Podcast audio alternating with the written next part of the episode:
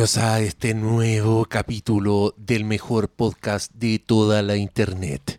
Oye, yo les debo contar que estoy un poco acelerado porque vengo de un evento, me vine corriendo, venía atrasado, los pillé ahí en el hall esperando, un silencio incómodo, se miraban con el conserje, no sabían qué estaba pasando, pero finalmente los hice pasar, pero no llegué tan atrasado, ¿verdad? No, Nah, fueron apenas unos no, minutitos son, y... Son recién las 11. y Yo, yo no, sí, yo no tengo, este, este es el podcast que hacemos temprano hoy día. no tengo ni siquiera una carpa para hablar de atraso. que- ni tijada de vidrio, no, ni una carpita, ni un toldo, ni un quitasol de playa, nada. Ya, maravilloso. Oye, me acompañan como siempre mis queridos Hateful Three. Eh, espero no tener un ataque de tos Sí, discapacitante esta vez. ¿Escucharon el podcast de...? Es que yo no, ter- no lo he terminado. ¿No lo Llegué terminaste? hasta la sección cuando hablamos de los remakes y todavía, ahí todavía se escucha la tos de fondo, pero Sí. también se escucha a Diego Muñoz. Ah, no ya, es como sí, cuando todavía viene el reemplazo. Intervino, no, Claro. ya. Es que después yo hice, grabé una intervención después, Ah, ya, no. desde no, el no. futuro, sí. Que fue para contestarle al pastor Sales que me estaba ya haciendo un obituario prácticamente. No lo recuerdo, la verdad. Eran como las 3 de la mañana. Ah, no era tan tarde. No, se fue igual, se fueron... Sí, yo me había acostado a las. No, Un cuarto para las tres llegué yo a la casa. Igual. no, se terminó a las 2 y cuarto. Dos y cuarto. Quedó de tres horas esa weá igual. Sí. No, pero está bien. Si cada uno ha visto tres películas, mínimo, Pero tú, ¿no? tú te lo escuchaste completo. Lo escuché. No, todavía me falta un pedazo. es que me lo voy saltando para editarlo. po. A veces cuando tengo más tiempo lo escucho de corrido y, y lo paso bien y, y todo bien. Pero ¿Y otras te, veces. te molestas con. con pucha, no de decir eso o ah, este está puro, güey. ¿No, ¿No te pasa eso? O pelea No. consigo mismo.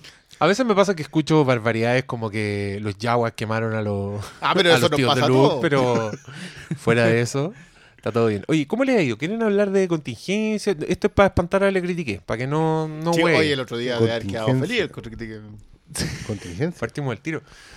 Adiós, tío Henry. Adiós, tío Cavill.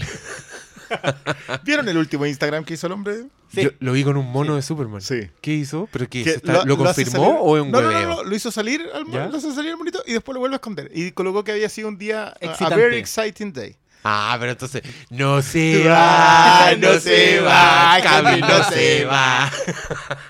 Yo creo que no, es, no es muy distinta, no, lejana la analogía en realidad. Yo creo que de verdad está negociando como futbolista. Es que No, Está diciendo como que. Es que ahí está todo el tema de los contratos Y y, todo de fue los tiempos, tibio. la agenda. Sí. Fu- Fue tibio desde el reporte del Hollywood Reporter. Era muy tibio, anda. Según fuentes de estaría.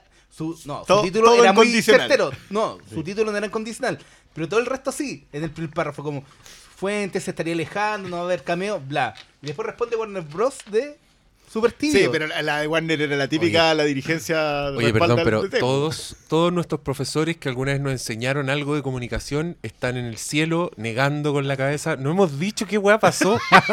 Porque todo esto la gente Sí. está escuchando y de qué están que, claro, hablando estos Claro, weones. nosotros hablamos contingencia de hoy, este programa sale en días más. Va a salir después del 18 esta weá, loco, olvídalo. Van a estar con caña escuchando, no van a tener chucha idea de qué está pasando. que el Cavill 20 de tenga- septiembre, Y ahí, Día ya, Nacional y de la ahí ya- Caña. y ahí ya van a haber anunciado la nueva película de Man of Steel con Henry Cavill dirigida por George Miller. Ah, Werner weón. Herzog.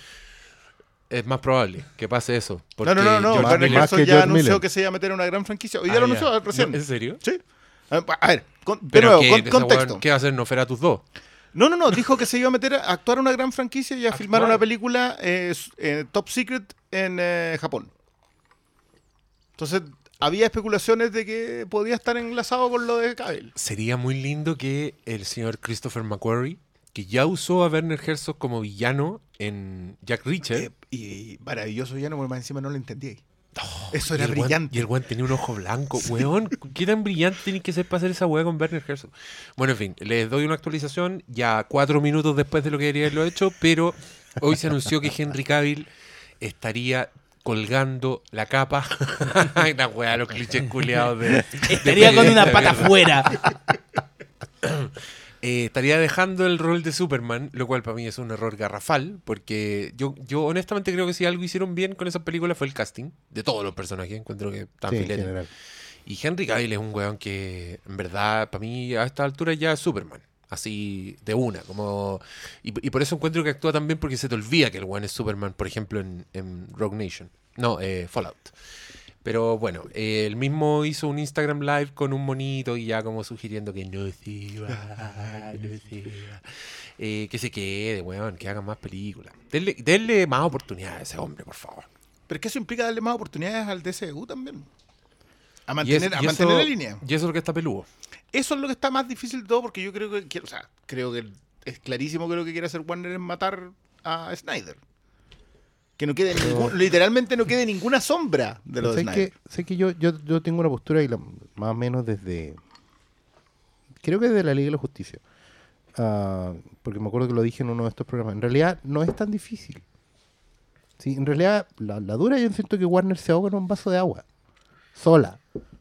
Nadie te exi- no hay ningún contrato que exija eh, coherencia, cohesión entre películas. Ni siquiera mantener el tono. No. De hecho, la película no va a recaudar ni más ni menos si es parte o no es parte de un universo. Bueno, al 99% de la gente que va al cine, hace la cola casualmente, va a ir a ver estas películas, le importa nada si el personaje es del mismo... Bueno, les da lo mismo. Vienen a preguntar si Los Vengadores es la continuación de la Liga de la Justicia. Les da lo mismo. Ha pasado. Pasa, pasa cada rato. Cuando viene la nueva y todo, y si Aquaman va a salir con el Capitán América, a él le importa nada. Y esa gente deja la plata en la sala. El día que Warner se saque un poquito el, el- el tema del, del fan y la, la barra, toda la cuestión, loco, la película va a recaudar lo mismo. Yo, yo honestamente, te lo digo, tiendo a discrepar con lo que dices porque creo que la cohesión del universo Marvel ha demostrado que igual sirve. Pero concuerdo con el argumento final que da. Pero, no sé, te- tengo la idea de que Warner tiene que cerrar el computador. Dejar de leer redes sociales, dejar Sí, de leer claro. los bloggers, Ponerse dejar- a hacer películas. es ponerse a hacer películas, Mm. porque al fin y al cabo, esa que le pasaron le dijeron, ya loco, toma, ahí tenéis los personajes que quería ocupar y ocúpalo, igual recaudó 870 millones de dólares. Es que eso, güey.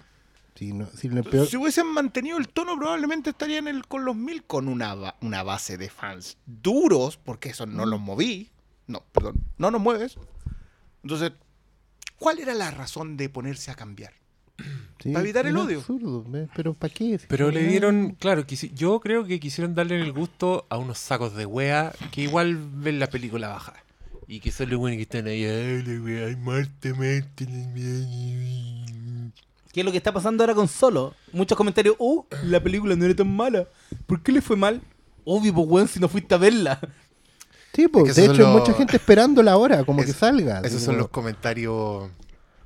La segunda ola que le, dije yo al Brion el otro día. Sí, cuando una película, cuando una película que a nosotros nos gusta mucho y hablamos de ella y todo, Hereditary, por ejemplo.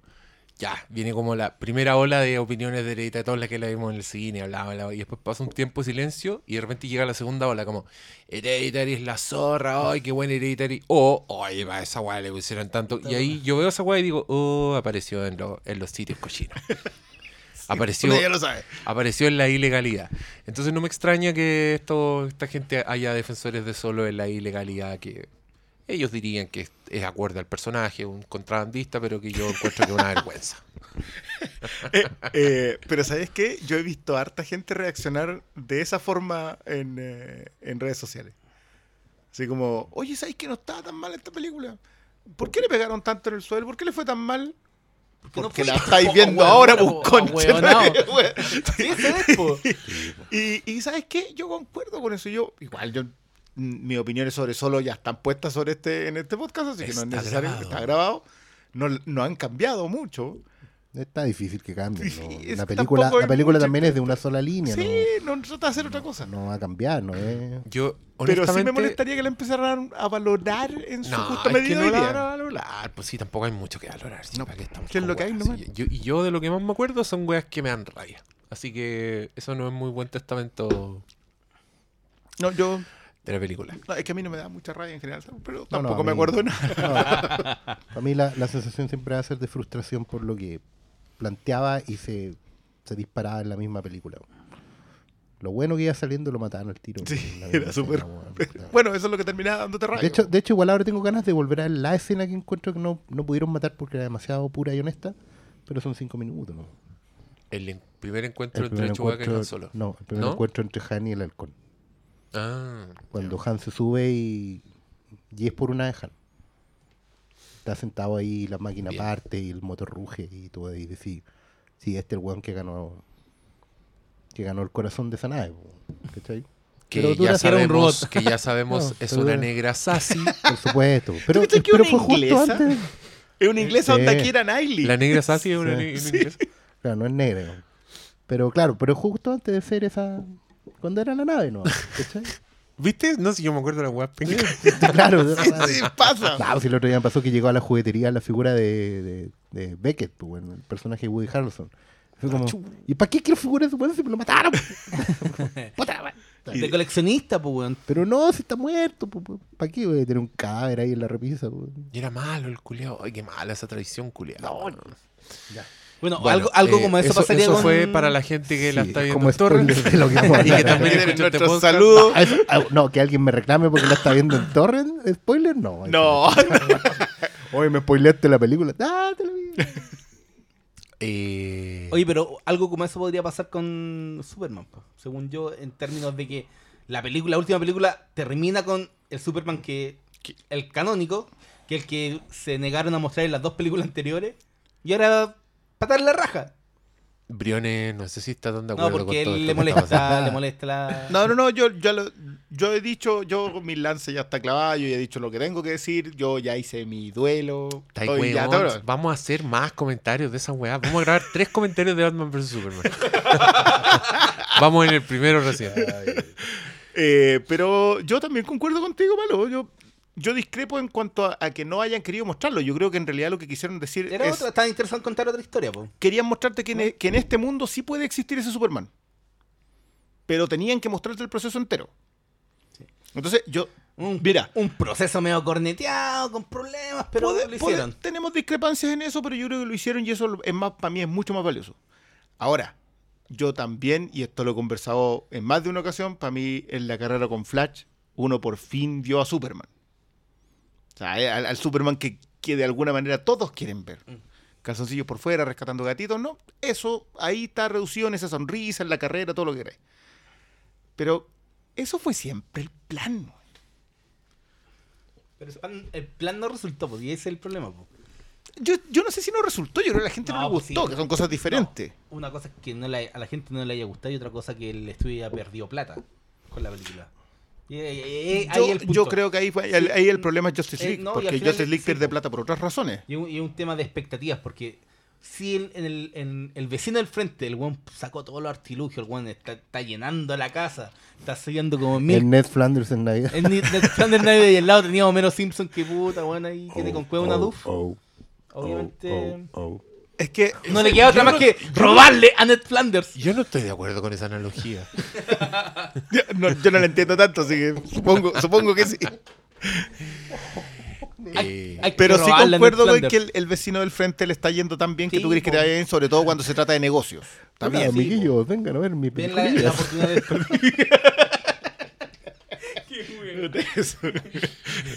vengan a ver el ángel. Pero nada, yo espero que Cavill se quede y que por fin hagan una Man of Steel 2. Sí. Ah, ah, The Man of Con Tomorrow. Brainiac. Además, hoy, hoy día, ¿sabes? Yo te voy a decir una cosa. En redes sociales vi cómo se va el weón. Como dijeron ya, se va Henry Cavill. Ya lo perdí. Em, Vi harto weón diciendo, oye, ¿sabes qué? Yo siempre he dicho que Man of Steel era bastante buena. Y me engané a decir, sale aquí. ¿Cuándo dijiste esa? Ahora dijiste la weá. Ahora que se murió el weón, son todos fans. Eso fue lo que.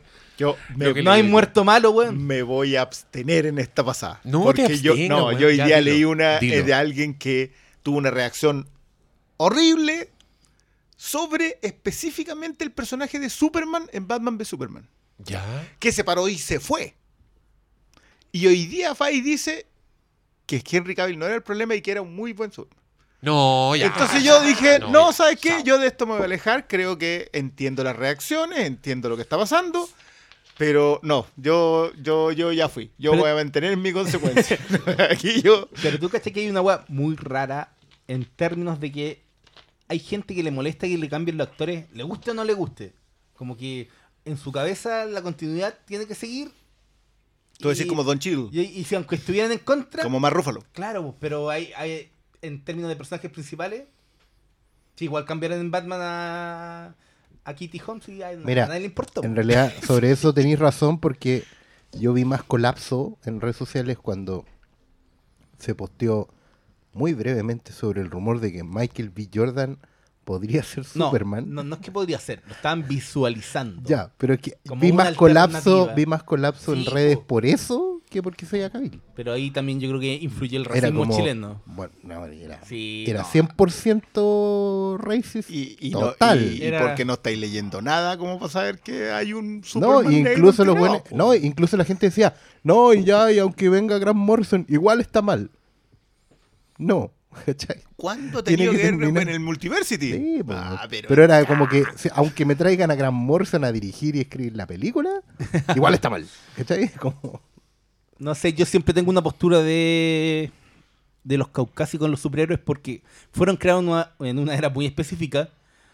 Los creadores son todos blancos. Superman es un extraterrestre. Es necesario que sea blanco. Hay, eh, como que esos temas a mí no me enchucharía más que Superman deje de ser Superman por otras cosas a que por el color de piel. O sea, al final, Yo, yo el, el color de piel el- no, lo- no lo define. No es como Batman. reenfoque. Que Batman eh, tiene que No, ser blanco ti- porque tiene que ser, eh, sí. blanco porque es un weón de la alcurnia, del, del- Es un aristócrata. Sí, pues un arist- tiene que ser. po. Sí, porque sabes que yo, de hecho, hoy día lo comentaba a propósito de- del enfoque en Supergirl o en la posibilidad de que exista un Superman negro. A mí, a mí ¿sabes que no me incomoda dejar a ese, al Superman tradicional detrás y entender que lo que hace Superman es inspirar hacia adelante? Entonces, su inspiración sí podría servir en Supergirl, como, el, de hecho, el cameo de Shazam es eso. Sí, po. Es la inspiración a que ese cabro chico ve un modelo en Superman. Y Beto, a saber si por tanto revuelo, ahora sí se hace el cameo. Yo- Uno es- nunca. yo eso lo- es cosas que- más raras se han visto. ¿Sabéis qué? Es que acá, está- acá es un problema de agenda. Nosotros lo conversamos Mm. con Oscar. Este loco probablemente le piden el pelo largo y la barba para ser eh, Witcher. Entonces están diciendo, oye, ¿sabes que yo haría eso? Oye, no, pero te necesitamos para un cameo en cuatro meses más. Pero no puedo si yo me pongo a grabar ahora. Entonces, pongan los números y pongan las Yo creo que, fechas mira, y, y ordenemos, ¿no? yo en ese sentido creo que tiene más que ver justamente con el tipo de contrato. Muy probable que el contrato de Cavill expire en una fecha dentro de la cual, de lo que queda aquí a que expire el contrato, el loco no tiene, no hay un, una- un estreno de, de Superman. Entonces, no, no hay planes para No, pues, filmarla. no hay, no hay película, no, no tienes película. O sea, lo más probable es que ese contrato se acabe sin que haya una segunda película o tercera película, porque en realidad Liga de la Justicia igual cuenta y Batman v Superman también. Entonces, ¿qué pasa? Probablemente ese contrato que está firmado desde antes de Men of Steel incluye que el loco esté disponible para lo que sea. ¿Cachai? Eh, bajo las condiciones que sea. O sea, capaz que el camión y se lo paguen, ponte tú. Y en realidad el amigo está en una posición bien distinta a como estaba cuando partió todo esto. Henry Cavill lo único que tenía en Men of Steel era que esas cosas de los dioses, Oh, Immortals no es tan mala. yo no digo que sea mala, No. pero Y- era inmortal. No, ¿y que cómo se llamaba y la salía en serie? Tudors. No, en Tudors, Sí. esa serie. Creo que no había hecho ni Man from Uncle. No, No, pues no, si son güey. de eso, Entonces, claro. paralelo con Batman v Es Superman. un tipo que en realidad, o sea, antes todo lo que tenía era Superman y hoy en día, la verdad, no necesariamente necesita Superman. Entonces las condiciones cambian. No, por po, y el- supuesto. y, el, loco obviamente tiene un, tiene un equipo detrás que le está diciendo, bueno, si nos vamos a jugar, digamos, ¿cachai? Como igual que el futbolista. Si nos vamos a jugar de aquí a que se firme, se acabe tu contrato, vamos a tener que empezar a presionar ahora para renegociarlo bien porque no está ahí en cancha. Es que yo creo que a propósito de Misión Imposible, a Cavill le, le- le corrigieron el contrato. De manera que no pudiese tener cambios de O a lo mejor le hicieron la contundentes. clásica promesa de, porque en realidad si el Claro. contrato tiene una fecha de expiración, ponte tú el próximo año, tú, uno tiene que cachar estas cosas, no dice, bueno, vamos a tener que empezar a, a poner otras condiciones y que queden claras de antes, sino para qué nos vamos a entrar a conversar. Sí, yo, ¿Cachai? sí, yo por, por, por la tradición de cómo fue el reporte, yo creo que un, eh, siempre se filtran weá para ganar el gallito. Debe haber una negociación claro. porque Mandáis una llamadita de por otra forma el, o el estudio había confirmado o el mismo Gabriel habría dicho ahora... Ponte puta, ¿qué le tú capaz que el mismo chao. Tenga un plan para una película de Superman. Él perfectamente ha estado metido en el personaje todos estos años. Ha pasado. Cavill podría filmar una Superman haciendo un paralelo con su propia carrera como Superman. Con auge caída. Por supuesto. Él con podría ser básicamente un Superman ya luminoso, pero al que nadie le compra la luminosidad por el pasado que tiene. Y tiene que empezar a luchar contra el, contra el statu quo, contra la opinión de la gente, ir remando contra la corriente. ¿Sabéis qué es lo que me pasa a mí con, con el trabajo de, de? Que siento que. Ya, ¿qué tiene Cavill en los últimos años? Ha trabajado con directores que dentro de todos son bastante autores. Sí. Trabajó con Sí. Ritchie, que es autor. eh, trabajó con McQuarrie, McQuarrie. que se empezó a hacer ya. o sea, No, son los no. suches típicos del estudio. No, No. Entonces son, llama tipos, son con músculo. Independiente de las fallas en el caso de Man from Uncle. Claro, Entonces, y me van a perdonar, pero trabajó con Snyder. Y era un tipo que siempre le puso las fichas a Snyder. Entonces, para mí esa clásico cuando le colocan el Hello Darkness, eh, My Old Friend. ¿Mm? Cavill está en una actitud distinta a la de Affleck. Sí, po. No- entiende el golpe, pero le sigue dando adelante porque entiende que había un plan. Es que en realidad, claro, en realidad lo de Affleck es distinto porque tiene con viene con otro perfil.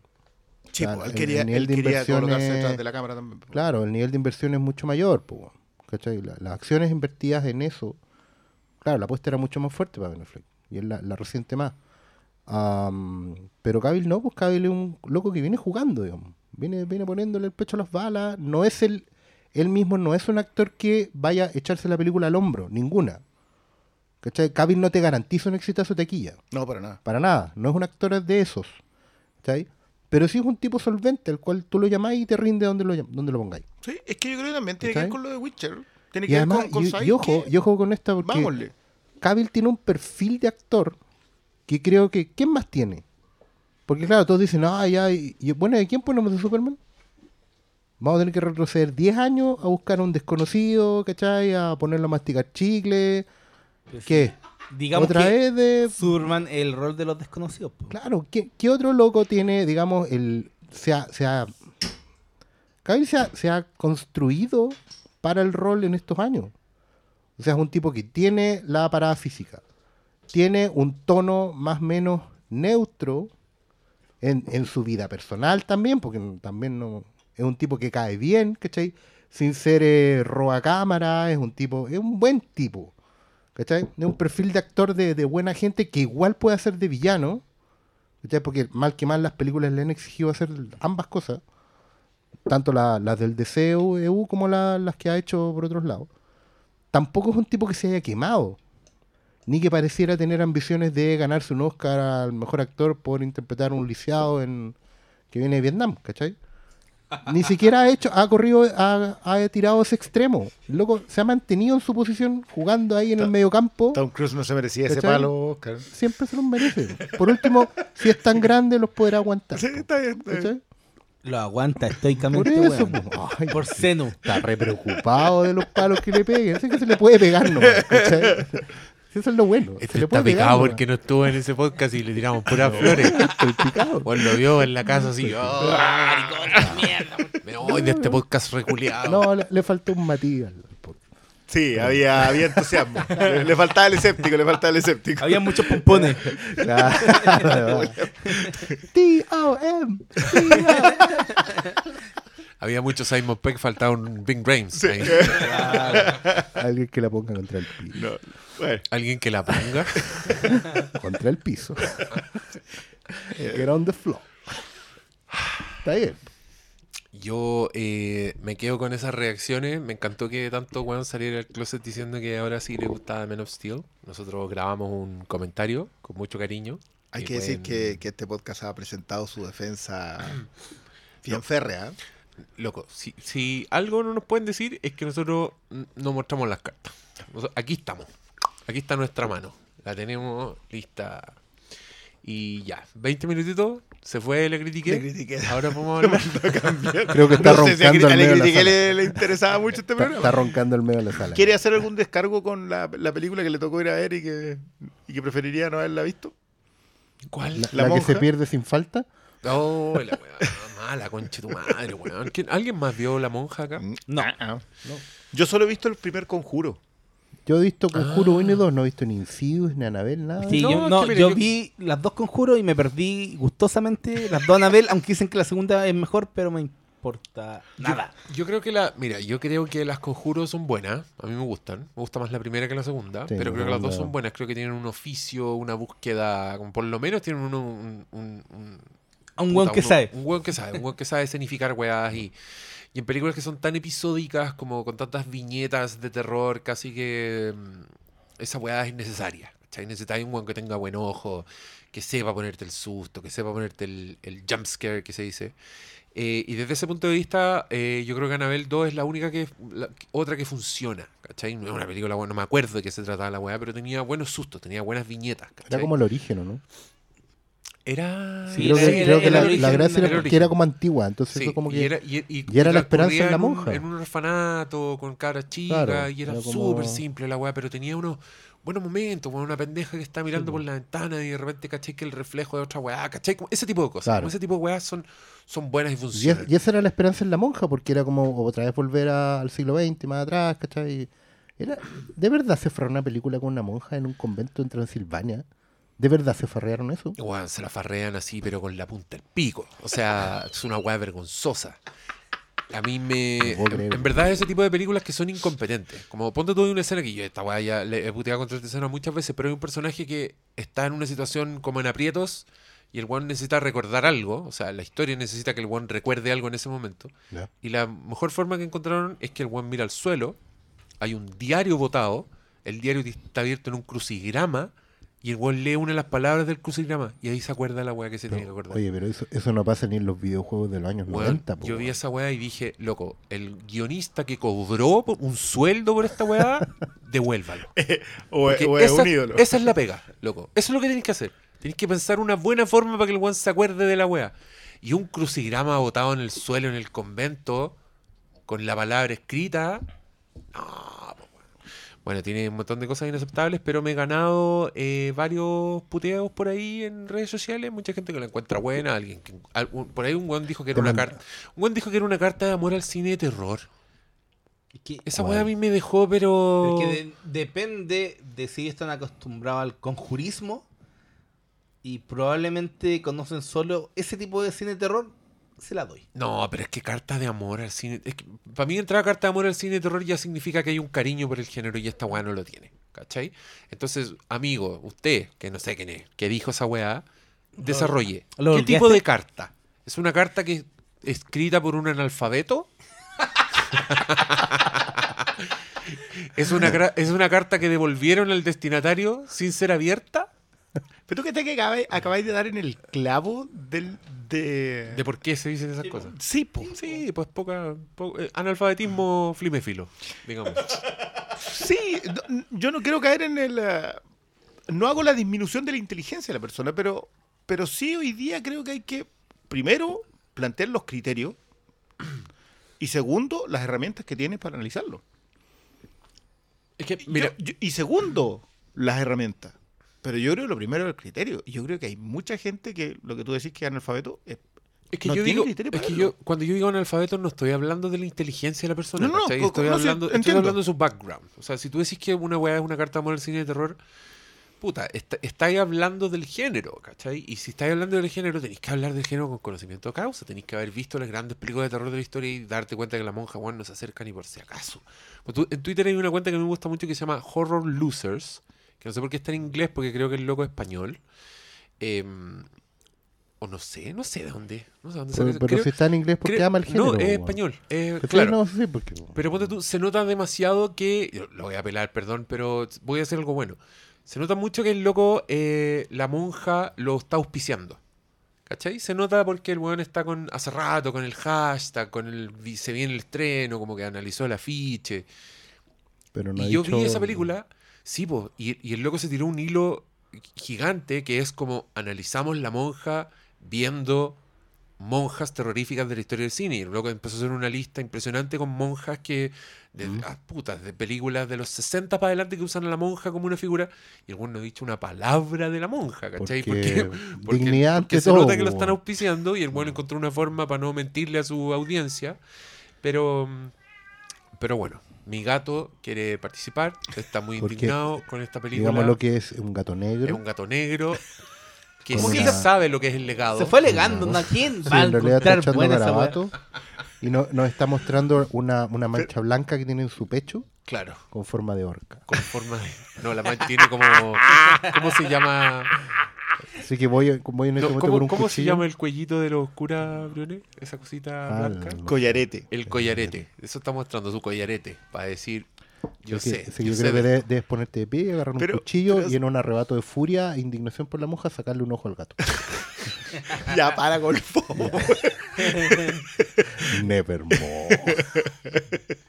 Eh, ¿Sabéis qué? Yo creo que lo, lo podríamos haber analizado y haberlo visto ve- en venir un poquito más con. eh, eh, ¿cuál, ¿Cuál está sonando? No sé. Ya. Con Jurassic World. Acuérdate que ahí la compararon con James Whale. Entonces, acá yo creo que de verdad hay una. Hay, hay, hay un par de cositas como que. Sí, yo, yo la- igual no he visto la monja como para saber si es- ha sido ofensiva. No lo sé. No, yo le Pero creo. lo de, lo James. Whale fue ofensivo. Sí, bueno, que acá sería más ofensivo. Te dijeron Carta de Amor que era como una wea muy al aire. Pero claro, si hubieran empezado con que esta película sigue la tradición de. Si yo, weón, William Friedkin. No sé. Oye, eh, si es que se está viendo un problema Tenemos, técnico. tenemos una interferencia con el sistema de Que no tengo mucha idea de dónde viene, así que Eh, vamos a hacer una pausa eh, y a- ya hasta que la identifiquemos. Ahí paró. Era- Ahí paró. Era, era el cable tuyo ¿Es esto? sobrepuesto contra el eléctrico. de- ¿Sí? Ya. Voy a poner el... Dificultades técnicas. Bueno, por lo menos sirvió para sacarnos el mal sabor.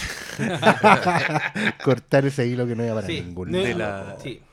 De la monja, sí. Así que mi llamado es, bueno, ya da lo mismo porque nos llegó un comunicado para decir que eran los mejores estrenos del cine de terror de, de la historia de Chile. Pero eso es porque el chileno es hueón. Ahí yo no concuerdo. Yo ignorante, pero es otra cosa. ¿Te acordás que hace tiempo hubo una película que se llamaba, creo que se llamaba Deliver Us From Evil, una wea así, que era Sí, como tenía una monja. La con Eric y- que en la- en el marketing era una monja con los ojos blancos. Sí, claro. Que en la película era una monja que iba pasando por la calle. No te estoy weando, no era un personaje, no era una monja que iba pasando por la calle. Ya. Y esa weá también le fue la raja.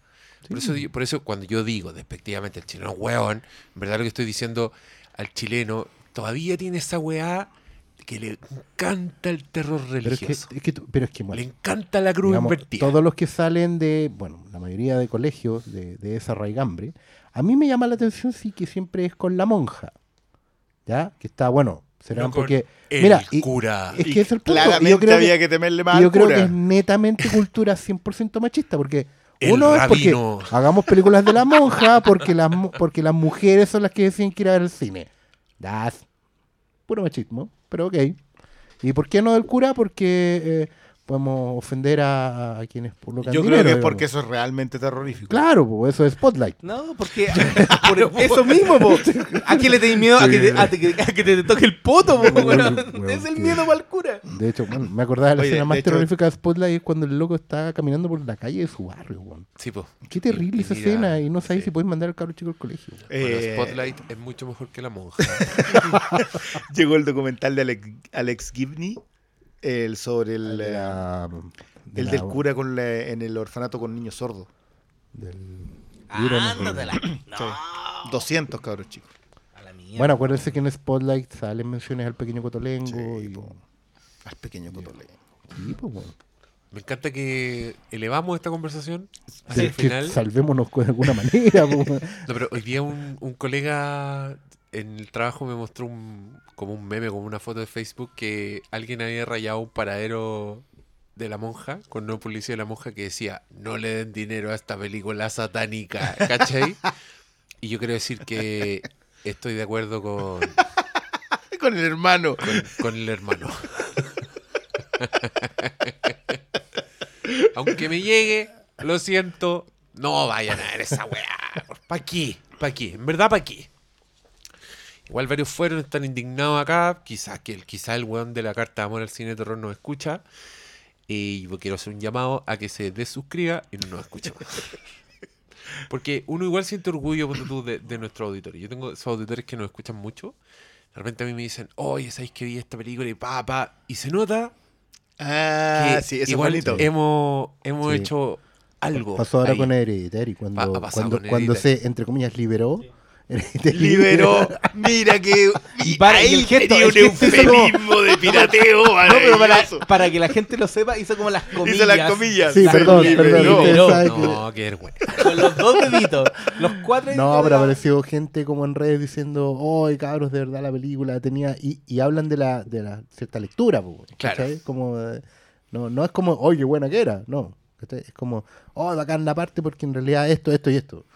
Y uno dice, bueno, Sí, yo, no, yo el otro día hablé con nuestra querida María Cecilia y también me dijo cosas así como, weón, por Ya, ustedes vi esta weá. la o- lectura o de la esto, entendí, o- me gustó más. o incluso entonces- te aportan más, po. Claro, yo, entonces yo el- encuentro que al final lo val- valorable es que las películas encuentren su audiencia, se demoren o no se demoren. Menos la monja.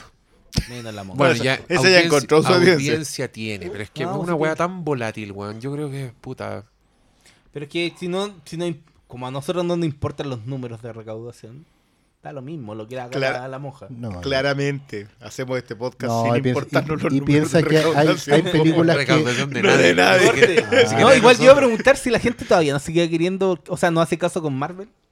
No, pero ponte tú, hay películas, Pero ahí- pero hay Tenemos, películas... tenemos gran parte de la audiencia. Yo sé que varios se enojaron, pero esos fueron los más vocales. Pero tenemos una gran mayoría que es como, weón, yo estoy de acuerdo con ustedes. Dijeron la verdad. Por Sí, fin alguien dice. Pero no, y otra cosa para sentirse orgulloso, sobre todo en ese, en ese aspecto de las Marvel, es que la gente, y, y esto es bueno que lo sepan muchos otros que puedan escuchar muy a la pasada el programa. Hay mucha gente que nos escucha que evidentemente puede coincidir o no en parte con las cosas que, con los juicios que emitimos acá sobre, particularmente sobre esas películas más blockbuster y todo. Pero ellos las ven igual. Lo que pasa es que lo hacen con ojo crítico. Y a mí eso a mí me parece muy bien.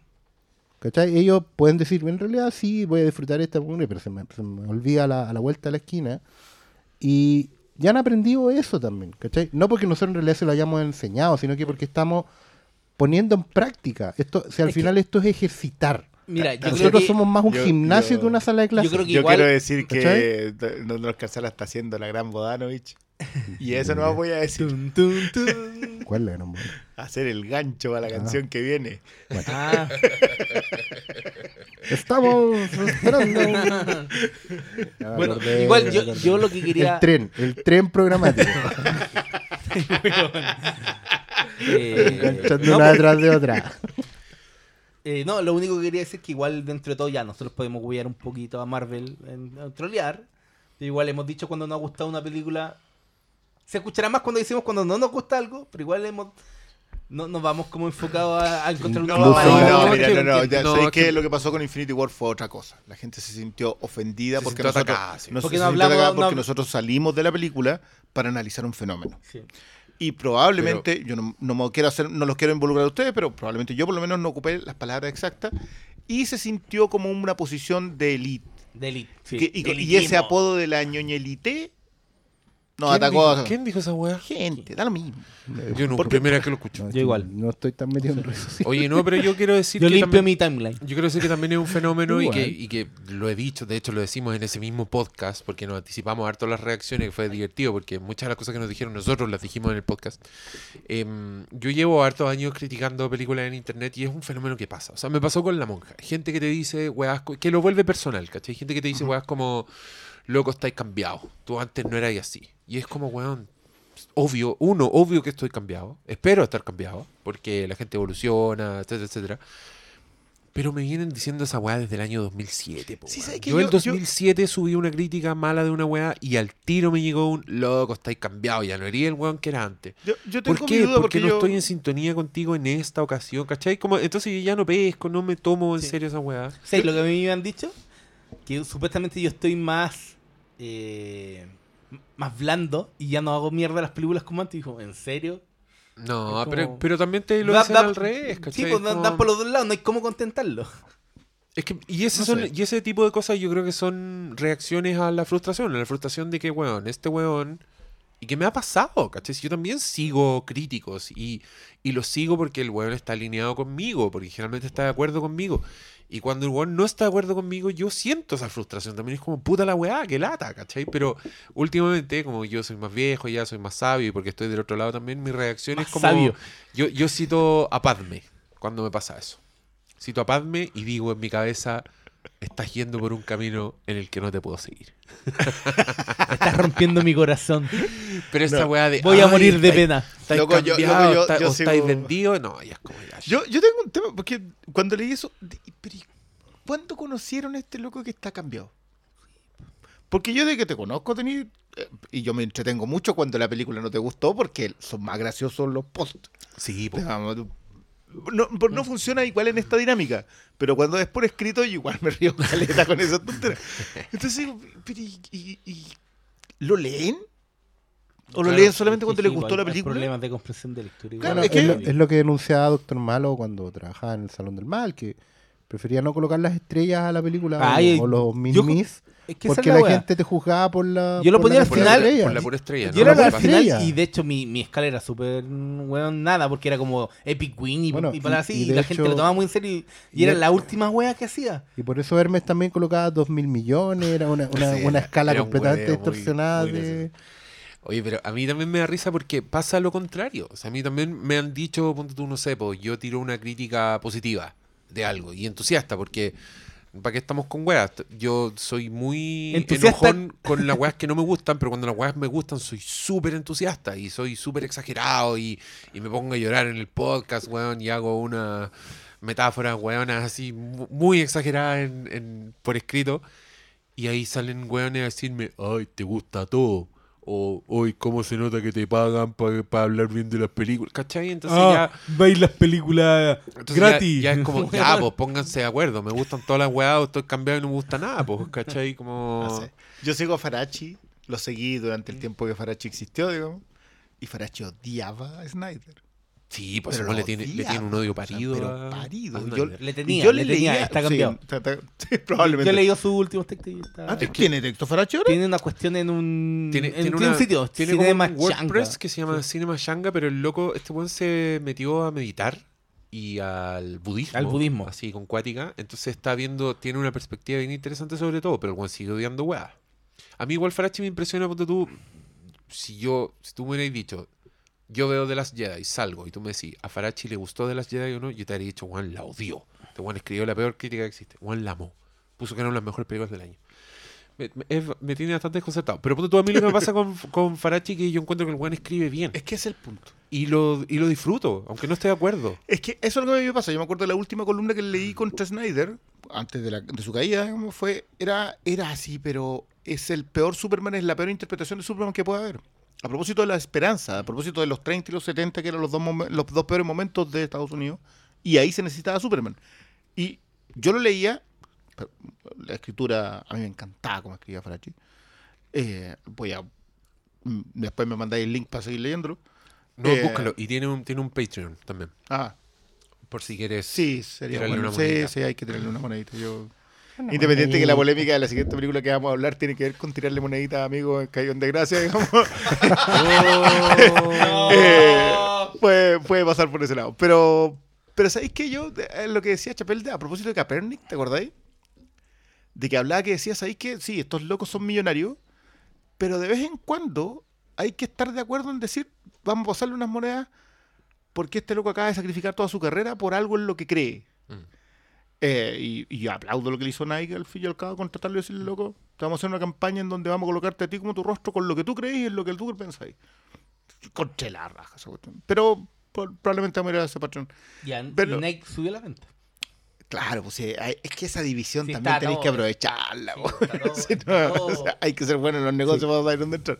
Pero, pero a mí la literatura, en la crítica, independiente que yo no esté de acuerdo, yo creo que de repente se nos olvida eso, de, de leer Pero es que, algo que esté bien escrito. Sí. pero es que vayamos al, al fondo al final. Siempre a mí me carga y me hinche las bolas cuando la gente asume que una crítica es un, un juicio definitivo. Toda crítica es un punto de vista. Lo valioso es qué argumentos te da. Nunca te va a decir. Y cómo están esgrimidos también. ¿Ah? Y cómo están y cómo, está esgrimidos. escrito- y, y cómo está escribido, pero nunca es como la palabra definitiva. Entonces, cuando alguien cree que alguien le está imponiendo algo por una crítica, está realmente mejor Es no que, lea o sea, críticas, es- caballero. No, no hay, no hay una opinión, o sea, no- nadie puede imponerte su opinión. Esa cuestión es una cosa- que a mí me sobrepasa. Ni siquiera por publicarla la está imponiendo. Y eso es como algo que yo creo que cuesta que la Pero la gente yo creo que al final uno, cuando ha leído muchas críticas, entiende esa es que- Si igual yo era de los que, oh puta, estos buenos de Lun están escribiendo weá, y después uno entiende que que de dónde vienen las críticas, qué es lo que están planteando Al fin y, por qué. Al fin y al cabo, la opinión en sí no tiene valor intrínseco. Lo que tiene valor es la argumentación. ¿Cachai? Sí, po. no, no porque alguien tenga una opinión es válida per se. Sí. ¿Cachai? No es que esa, esa falacia que dicen, pero es que respeta mi opinión, No, no, me no, tienes no, que dejar no, expresarla. es que yo creo que tiene derecho a expresarla, pero tiene que ten- tener, tener claro Es que el de que el momento en es que, que la expresaste el derecho a arena. expresarla es un valor uno, solo per se. Sí. ¿Cachai? Pero expresarla no le otorga ningún valor más allá de expresar. ¿Cachai? Es como Tú con tu opinión, yo con la mía. Claro, no, no son iguales. Lo que, lo que les da valor a una opinión sobre otra es, y ni siquiera sobre otra, lo que le da valor a una opinión es su, su capacidad de argumentación. Su propio peso. Claro, po. Sí, es la Así que alguna gente cree que porque ellos dan porque su opinión, existen, o porque claro, existen, porque existen eso- tienen eso derecho a la una validez. opinión. Sí, pero ese weá es igual No, si valor a tiene uno. de- bueno, Valor yo a creo que uno. tiene el derecho, pero eso no Pero- importa. en Pero el no, es eso, cosas, es valor uno, valor base, mínimo. Es como un peón del ajedrez. Hablaste, ¿Cachai? Listo. hablaste. punto. Hay weones que se han callado, ya, hablaste. Y ese, y es un valor, valor. y es un valor uno que existe por oposición a cero. ¿Cachai? O sea, por no negártelo. Nada más. La argumentación es lo que le da peso de ahí a 100. Y eso es lo que hace que las ideas permanezcan, ¿cachai? Que, que se compartan con otros, que, que se expandan y al final se conviertan en verdad. Pero es la argumentación, si no si no aprenden a hablar, olvídenlo. Y por eso es tan triste que estemos metidos en un mundo con posverdades. Porque la posverdad es un intento de argumentación cuando no hay argumentación. ¿Cachai? Es plantear que una argumentación es una verdad per se solo porque se expresa. Entonces lo que, lo que hacen es expresar muchas cosas que no son verdad. Como que por acumulación de unos vamos a sumar 10. Y no, por loco. Siguen Porque siendo el- uno. El 1, el 1 se, se equivale, es igual, no suma. ¿Cachai? Esto no, no, es, no es por acumulación de cantidades. Y eso tienen que tenerlo claro, amiguitos, cuando empiecen con las lluvias de posverdades, porque creen que por repetir memes o por tener muchos bots en las redes sociales van a convertirse en, en idea. No, no, no, no, no, no. no, ¿Sabes no. qué? Yo creo, que, yo creo que también, yo creo que también ese fenómeno ocurre por, porque estamos un poco en la, en la dictadura de la brevedad. Así que estamos en una época donde el pantallazo, donde el tweet, donde mientras más corto posible, donde, Donde el el meme, pictoline, weón, meme. Eh, donde todas esas weas valen mucho, como que la gente les da N valor, como, loco, aquí está mi palabra definitiva sobre esto, pum, tres frases y todos como, oh, suena bonito, pa, retweet. Y el RT, claro. Y, y esa weá no, no hay espacio de diálogo, ¿cachai? Entonces las weas se transforman en blanco y negro. El otro día en Instagram me preguntaban, ¿tú crees que Rotten Tomatoes le hizo mal a las películas? Y yo dije que no. Pero sí le hizo mal a los espectadores, porque se pusieron binarios, ¿cachai? Se pusieron total... Entonces, claro. Y también pasó un fenómeno muy gracioso con la weá de la monja, porque el titular de mi crítica era no se les olvide perderse la monja, ¿cachai? Y mucha gente se quedó con eso y lo leyó mal y pensó que yo estaba recomendando la película. Pensó que yo estaba diciendo, no se pierdan la monja, ¿cachai? Y después yo conté que tuve una mala experiencia con un doctor en Integramédica que fue como la pichula. Y, algunas personas me dijeron, eso te pasa por recomendar la monja. y ahí era como, y ahí Para, era como, ya. ¿Cómo llegáis de, A- de una A falso a B? Por eso digo. No, pero es que- troleo igual. es que es la brevedad, Sí. Ah, pero, Eh, pero ahí es lo que te es pasó en con Ah, yo, yo tengo algo peor. Que se decían que andabais funando. Cuando básicamente lo que tú estás diciendo, le, tú le deseaste mal al personaje en específico porque, Sí, po. porque eh, lo encuentro súper válido. Y alguien dice, no, claro, te llega ahí atrasado y te ponía a funar. ¿Qué, qué, qué entendís tú por funa, primero? Sí. Eh, y segundo, ya está bien, ¿sabéis que yo puedo leer y digo, no, te, te la comiste doblada nomás y chao. Pero no te, no te dedicáis a la argumentación del ataque. Yo tengo eh, N problemas con eso. Si no tienes nada que aportar al debate de esa idea, ¿por qué entráis? Pues la semana pasada lo conversábamos a propósito de lo de Lee. Que yo estoy en la parada de, del, del engage, del agárrate a combo. Es necesario. Porque necesitamos derribar ciertos. Loco, lo que hemos venido pasando el último mes, sobre todo a nivel político, yo sé que no, no- tratamos de no meternos tanto ahí, pero es, es hora de agarrarse a combos con cierta gente porque está. loco, salió la humedad y, sali- y crecieron las callampas, pero de una manera... Hay que seguir el consejo de Steve Rogers y pegarle el combo en los Eh, a Hitler. Punch a Nazi on the face. Yo, yo, yo creo, yo no creo en la violencia física, digamos, pero sí creo en la necesidad de derribar las posverdades. Mm. Es necesario tra- trabajar eso. Y, y me pasan con cuestiones como las que te pasan a ti, que digo, ¿por, ¿de dónde sacáis que hay una funa? ¿En qué momento empezamos a creer que cositas así como chicas, no? Oye, ¿sabes que este loco puta, anda hediondo alas? Lo estáis funando. ¿Qué, qué es No, eso? pero es que, weón, es una fauna, es verdad, y a mí ya no me sorprende nada, porque ya, quizás la gente no sabe, pero yo el otro día fui al doctor, llegué tres minutos tarde, no llegué cuatro minutos tarde, porque los cuatro minutos fueron después de que pasó la weá y yo me puse a escribir el tweet y miré el reloj, ahí eran cuatro minutos tarde. Entonces yo llegué al mesón tres minutos tarde. Cita a las 18.45, llegué a las 18.48. Oiga, tengo cita. con- No, es que el doctor no lo va a atender. Y yo, pero por favor, es que, no, es que lo conozco, el doctor no lo va a atender. Y yo, bueno, ¿qué- ¿me voy entonces? ¿Perdí el viaje? Sí. Esa fue, esa fue su respuesta, ¿cachai? Yo te tuve una estupidez como el doctor con nombre y apellido, sí, lo hice porque estaba picado y porque está bien, igual que si yo si alguien manda buscando traumatólogo de pie y tobillo, no se atienda con el doctor Ortega Lastra de Integra Médica, porque Ya, hace pues ese tipo sí. de maricona. Y, Y yo puse y doctor, y puse doctor Ortega Lastra, ojalá se le caiga el pico. Ese, ese fue el tweet, ¿cachai? ¿Qué- cómo, cómo, cómo llegáis de eso a una funa? ¿En Y serio? a- apareció uno acusándome de funa, apareció otro aclarándome que era un médico y no un doctor. ¿En serio? Sí. y un montón de Pero no gente sean así. y un montón de gente más a decirme aprende a llegar a la hora, eres un irresponsable, la falta de respeto la cometiste tú antes y un montón de más. Y por supuesto la, la reacción que yo esperaba que era como, ah, el weón coma el hoyo, a mí me pasó lo mismo, que al parecer es algo bastante común en el centro médico Integra Médica, que jamás auspiciará. Como, como tantas otras empresas, digámoslo. Oh. Wow. Pero si nosotros sabemos a triste- esta yo estoy altura. triste porque perdimos a un amigo. Vamos a hacer un saludo en este vaso tan bonito. ¿Qué amigo? ah, bueno, ah, sí.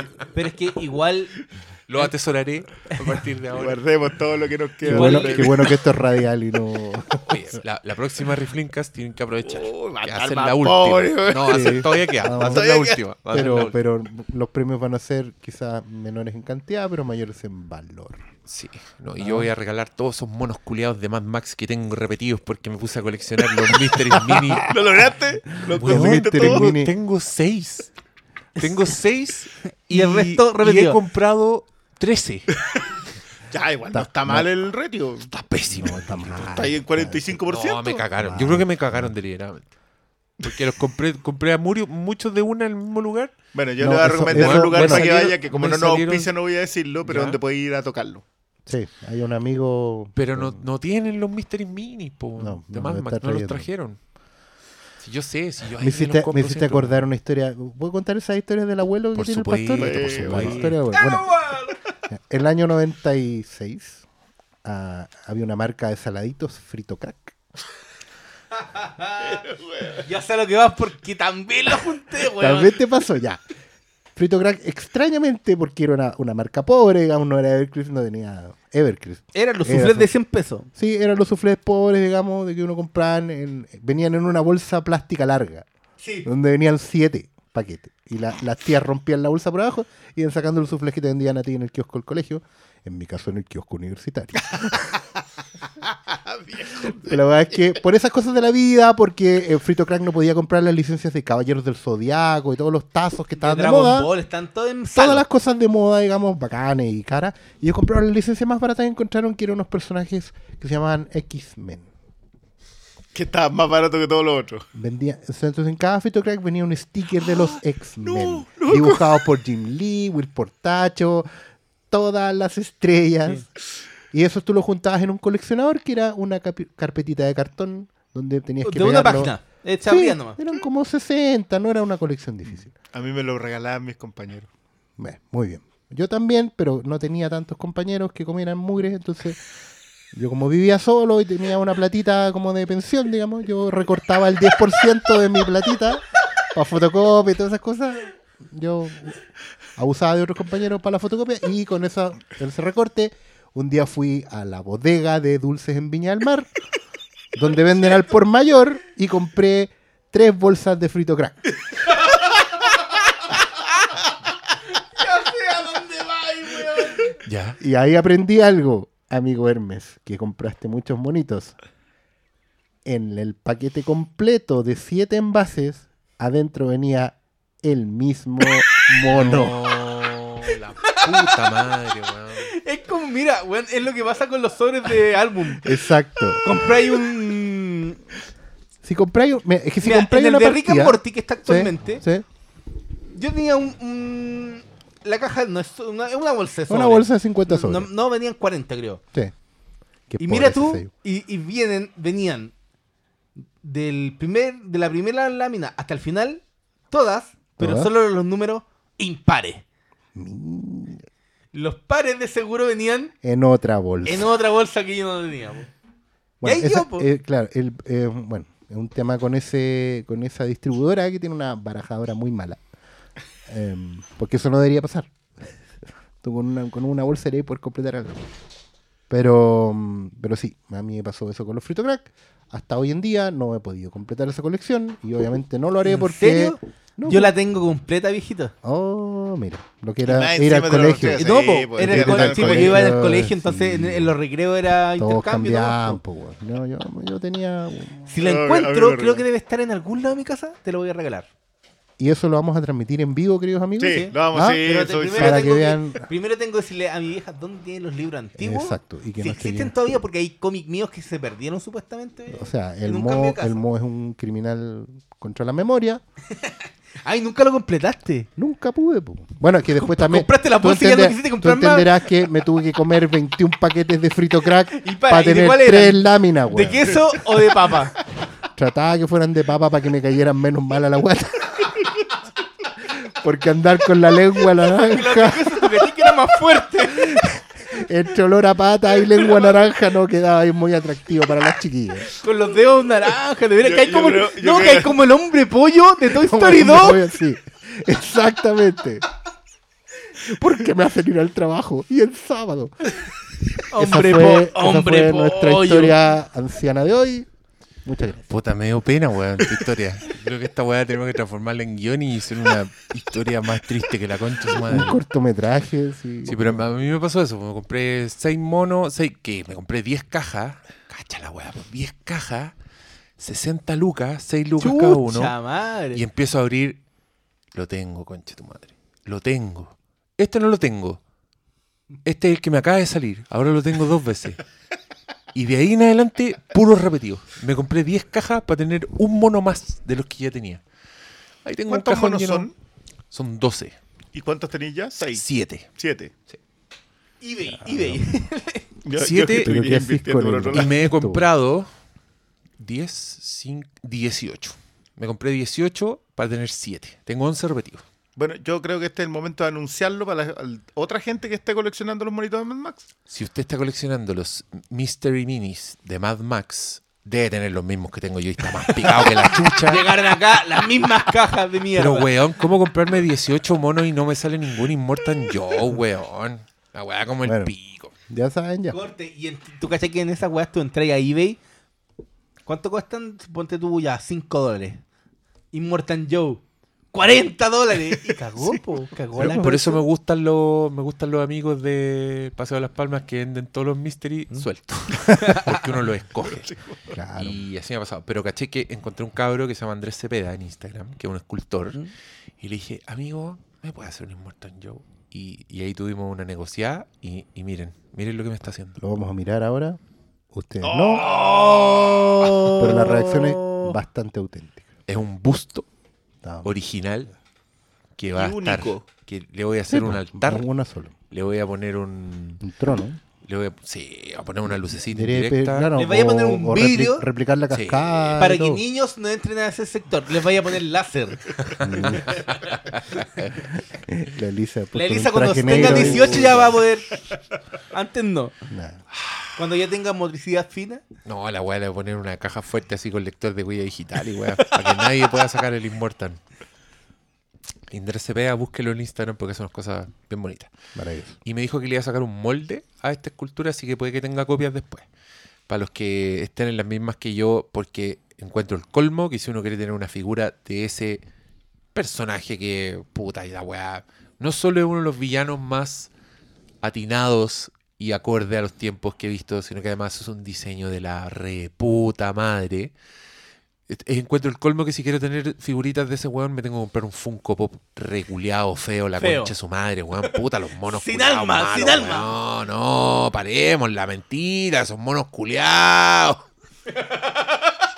Y lo dice con odio, weón. Con un odio así, parillo. Que ¿Cómo, son cómo será, cómo será weón. que la empresa Pulpo esa que ahora está haciendo figuras detalladas? Que con la plata que ganan con los cabezones van a empezar a hacer figuras detalladas. Pero si, weón, si Funko hace weón Es hermosa. Yo, es- los Mystery weón. Minis también son Funko, Sí, weón. Si yo también les No, doy sí, plata la, la línea, la línea weón. reactor, la línea reactor de Funko. Ah, la reactor eh, es buena. más hermosa. Yo tengo los de tiburón ahí. sí, son, son puros figuras vintage existentes. La no. zorra.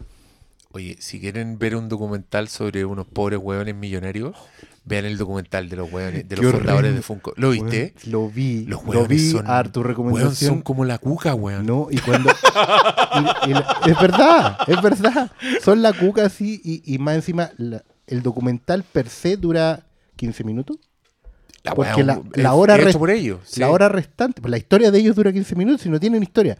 Y resta- la hora restante son puros testimonios con pianito, Sí, pues, así como No, de un video gigante corporativo asqueroso. corporativo. Es un corporativo hecho, hecho por, por un... Por, Cuando vaya a Funko y te toca esperar en la sala de espera, weá está ahí. pasando esa weá. claro. Está Just for Laughs y el documental de Funko. Y, las historias no tienen ni una conexión. Y los weones tienen pésimo gusto, weón. Sí. Son, uno, son white trash como que le, que le achuntaron. Y claramente la, la empresa se levanta cuando la toma el otro empresario. No, pero es que lo, impresionante no- que, es que yo pensé que, que, que Funko Pop era, era el- la catapulta de Funko. Pero los hueones le vienen pegando el palo al gato hace rato. Los Sí, locos pues, inventaron el Bubblehead. y empezaron a hacer Bubblehead de, de, un, de una mascota. De- es que no sé De- si es, no es Boy, mascota, el, el claro, Boy de la el mascot, ese mono que, que tiene como una hueá redonda arriba que los Simpsons lo, lo Sí. parodian. Que- Los locos fueron a ese restaurante y dijeron, queremos hacer una figurita de tu, de tu personaje, de tu, de tu Claro. símbolo. Y los buenos dijeron, no, ni cagando, no, olvídenlo. Y los buenos lo hicieron igual. Le llevaron el prototipo y le dijeron, venda esta cuestión acá. Y la weá se empezó a vender como loco. Y otros, otros, como tiendas de souvenir, empezaron a decir, oye, queremos vender ese mono. Ese mono que, que no solo lo venden en los restaurantes, nosotros también queremos venderlo. Y los buenos dijeron, wow, hay demanda. Y se volvieron locos y empezaron a comprar licencias de todos los monos, Sí, de todas las mascotas, de todos los logotipos, precio ¿cachai? huevo, Y los hueones son unos compradores de licencias, o sea, los hueones Claro. no quieren, no les No, gustan po. las películas, No, no- po. para ellos son propiedades hecho- que de hecho, el hacer documental- barato para coleccionistas. El documental no puede sustraerse la idea que en efectivamente ellos eran una fábrica de Bubbleheads y tenían fans hardcore de Bubbleheads. Sí, pues hacían Y convenciones cuando de esa hueá. inventan el pop, los mismos fans de Bubblehead lo encuentran feo. Sí, pues, pero encuentran una nueva audiencia, impresionante, claro, weón. meten, pero- Es una, es una nueva audiencia, no sé si cacharon la historia esta semana, que era un tipo que fue a una tienda y puta, era una Target, como que tiene sus propios Funko Pop eh, exclusivos. Que va uno. Y lo compró un loco con la mamá. Y estoy hablando de un loco de 40 años y la mamá de 60. Se salieron de la tienda y el otro weón lo siguió, lo agarró combo, les quitó el Funko, weón. Y ahí se fue en cana, po. Pero ¿Y por qué? Porque Porque creo no que lo la- tenía. Porque uno no lo tenía y dos creo que en eBay se vendía como en 140 dólares, una guay de 8. Y era de como eh, la mascota de los Twinkies. ¿Cachai? Los Twinkies, los- Oh, los- Sí, sí, sí. Ya, esa weá era la figura, en cuestión, como que brillaba en la oscuridad y... Pero si A eso es que creemos, está llegando la gente a pegarle a otra persona. ¿Tú cachai que el- en las Comic Con estos weones tienen un panel donde presentan las novedades? Y la gente aplaude, así como, weón, este año vamos a sacar un Jason con sangre. ¡Wow! Queda la zorra. Los weones cuando abren la venta hacen ediciones especiales que solo venden en la Comic Con y weón les dan número a las personas. Y, tienen y se pueden llevar una cantidad limitada de Funko y las weones van a hacer, van a esperar así en la mañana. Les dan bolsas a la entrada eh, les venden una hueá limitada y llega un punto en que se agotan y cierran la hueá y la gente se pone a llorar. Y, y tú mirás, y lo- y los dueños de Funko son unos locos que eran coleccionistas y que coleccionaban puras weas. Coleccionaban bandejas, coleccionaban patentes de auto. Son unos locos que no tienen ningún gusto y ningún sentido. Los locos son unos cachureros, son unos buenos que recorrían Estados Unidos buscando Wea. parachoques de autos vintage, ¿cachai? Y una de las weas que se le ocurre hacer son estos bobbleheads. Y los buenos la rompen así, pero le dan el palo al gato que no se puede creer. Y la wea se transforma en un imperio, Sí, ¿cachai? son imperiales. Y los Funko Pop son, pff, son un coletazo, son la quincuagésima weá que los weones sacan que se vuelve fenómeno, ¿cachai? Entonces, pero a mí lo que me impresionó de ese documental es el mal gusto que tienen los onda. Yo me di, me di cuenta que, De ahí vienen que, ojos sin que no tienen mal gusto, o sea, que tienen mal gusto, que no tienen identidad. Que, no les interesa la cultura pop, ¿cachai? No, no son cinéfilos, no son, No no son fanáticos de los cómics, no son fanáticos de la historia. Los weones son fanáticos de producir weas en masa para coleccionistas. Sí, pues, no y ahí como- a uno le va a llegar algo. Mm. Como que tú vayas, ah, sacaron weas de Mad Max, me las voy a comprar, ¿cachai? No los Funko Pop porque son horribles, pero sí me voy a comprar los Mystery Mini y me voy a comprar 18 y voy a tener 7 y todos los demás repetidos.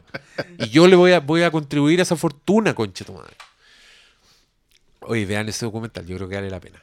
Y ya, le critiqué, Para, llevamos una hora de conversación. Para, para, ¿dónde está el documental? ¿YouTube? En Netflix. Ah, está en Netflix. Sí, está en Netflix. Y hay varios documentales de ese tipo. Me, me he dado cuenta.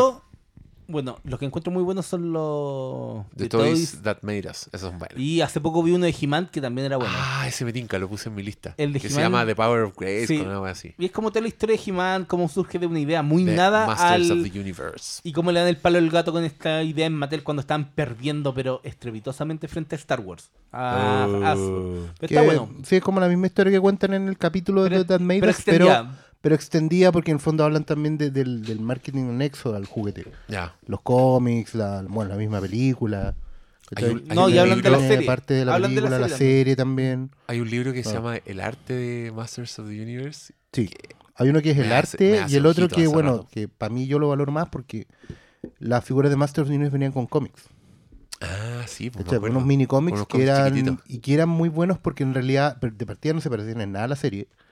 Y fueron antes de la serie, po. Claro, y construían la mitología. Eh, Entonces ahí es donde He-Man es un bárbaro que viene de, de otro lado, ¿cachai? Y La Sí. historia de Grayskull, la Y historia esos del cómics ya están disponibles en español. Claro, el origen O sea, de... lo sí, lo, reeditaron por primera vez, creo, mucho tiempo en español en un librito que encuentran en la tienda de ese energúmeno.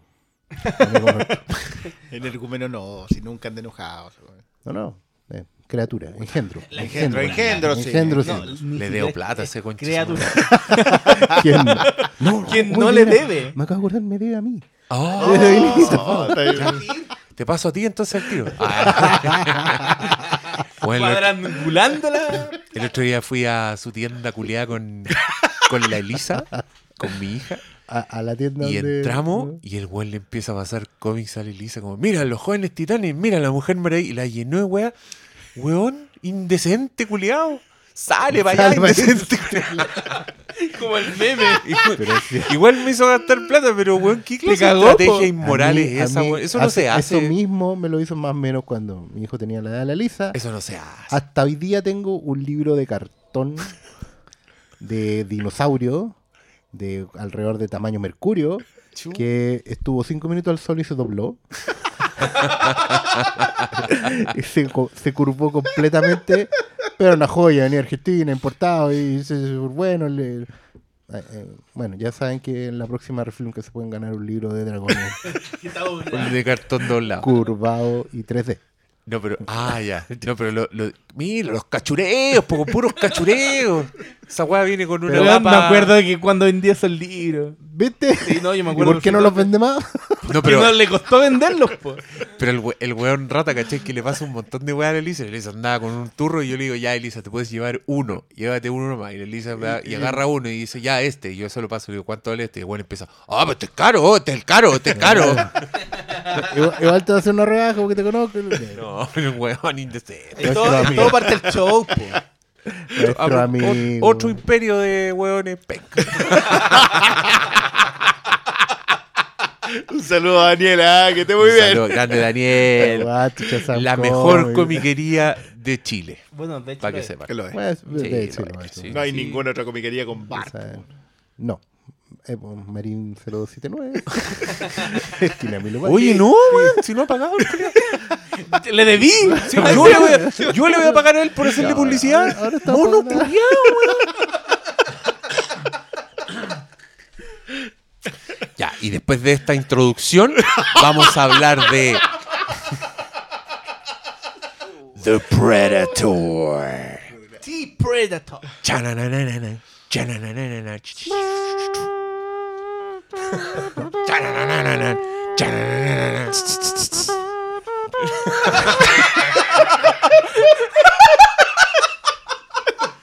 Yo, yo seguía, ustedes no, no bañaron. Los Ya. derechos de este soundtrack no están disponibles. La música no está en No Spotify. la, no la encontramos en Spotify, así que tenemos que hacer la versión ordinaria.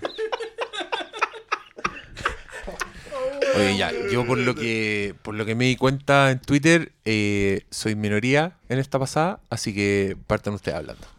El estreno, el esperado estreno del director y guionista Shane Black, que nosotros lo queremos mucho porque, bueno, él siendo, teniendo apenas 20 años, escribió Arma Mortal, una película sobre la jubilación y un weón que no quería vivir. No, el weón lo encuentro seco. Eh, se transformó en uno de los guionistas más exitosos de Hollywood. Creo que fue el primer weón en vender guiones así en millones de dólares. Exacto. Escribió Las Armas Mortal, fueron de él. Escribió El último Boy Scout. El último Scout. eh, Escribió. El último gran. Los diálogos de esa película son increíbles. Creo que, creo que es uno, es uno de los guionistas del último Gran héroe. de acción. El Sí. último- Eh, Cómprate un perro. eh, uno debería tenerla en una camiseta. Ah, estoy hablando de. En el último Boy Boy Scout. Scout, sí. Sí, es bueno po. ese diálogo. no, es- es- todos los diálogos de Sí. esa weá son buenos los personajes. Yo, a, a mí esa Perdón, te película puse me el encanta. gorre. Cómprate un No, no, perro. no, no, me sentía Me sola. sentía sola. cómprate un Ya perro. sola. Buy a dog. El mejor uso de Bruce Willis s- eh, seco en el sentido del weón así. bah. Eh, ¿Qué más hizo Shane Black? Bueno, es un actor en Depredador. Es un weón que cuenta un chiste cochino en esa, esa película. Es, es como el milico más penca de todo. El, milico El más- primero que muere. El de Claro. lente. El, el, el flight. No, el. el Era comunicaciones, él era el de Sí, la radio. sí. El nerd. Nerd. Y después de eso, ¿qué pasó con Shane Black? A ver, hizo Kiss Kiss Bang Bang, que no, escribió y antes dirigió. hizo el largo beso de la medianoche con.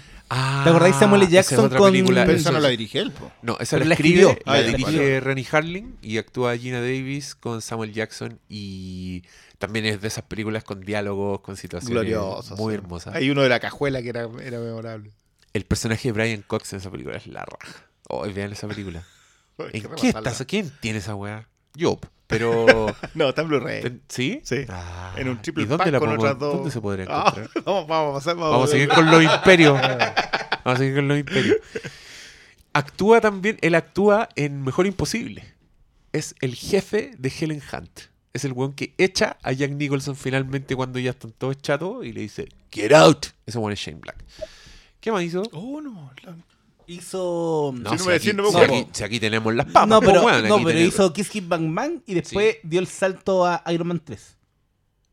Odiado por muchos fans de Marvel. ¿Por qué? Porque. Porque se pasó por la raja Porque al- se pasó al por la raja del mandarín, que a mí me da lo mismo. mí- Yo que leí el mandarín me da lo mismo. Pero ¿cómo hacen No, eso con ese gran personaje? Eran los argumentos de ese. Ah, sí, pues y después hizo The Nice Guys también que nos gustó La esa... escribió. Sí, que, que la Escribió que- y dirigió. Sí, porque la conversamos que a ti te hubiese gustado más si la si hubiesen cambiado. Sí, que hubiesen cambiado roles. Sí, porque Ryan Gosling no pasa nada con... Y estaba revisando y trabajó en, en Robocop 3 haciendo un papel muy nada y en A la Casa del Octubre Rojo haciendo otro papel muy nada. Pero el ¿Qué? que puede, puede. Mira, sí, es un, es un coqueto. Es un Qué coqueto. coqueto. Qué coqueto. bueno, entonces, como verán que hay harta admiración por su obra. Oye, que buena la con Gina Davis, me acordé. La ¿Te acordaste de la- Sí. Esa ¿Quieres weá, repasar? es que no la veo hace Conversemos harto. en la semana. No la veo hace mucho esa tiempo. weá es eh, Born. Con una dueña de casa. Sí, po, sí, una dueña de casa que se da cuenta, sí, pues, que se da cuenta que es un espía y que tenía amnesia y que Era la mejor es- es asistente muy del mundo. buscada, y la loca aparece como en un desfile navideño, porque muchas weas de Shane Black transcurren en Navidad.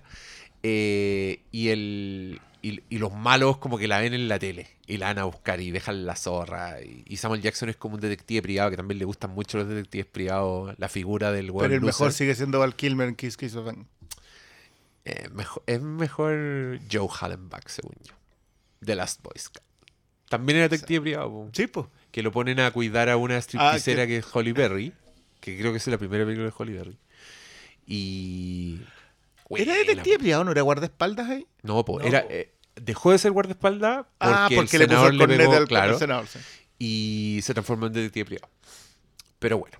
Eh, entonces estábamos todos felices porque el weón anunció que iba a ser Predator, como una secuela slash reboot, esta, weá que era son un tipo que co- conocía Depredador desde el propio set del El original. loco había. Estuvo actuado ahí, en po, Depredador. claro, estuvo y, y- y era un proyecto que a mí siempre me entusiasmó, como, oh, qué buena esta weá, hacer la raja, hacer la raja.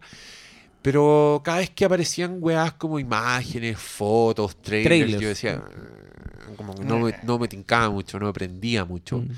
Y también era un rodaje que nos podrá decir aquí el editor, señor editor de Mouse.cl, que en verdad fue como problemático el rodaje, como que tuvo reshoots. sí, como que se hizo público que cambiaron todo el final.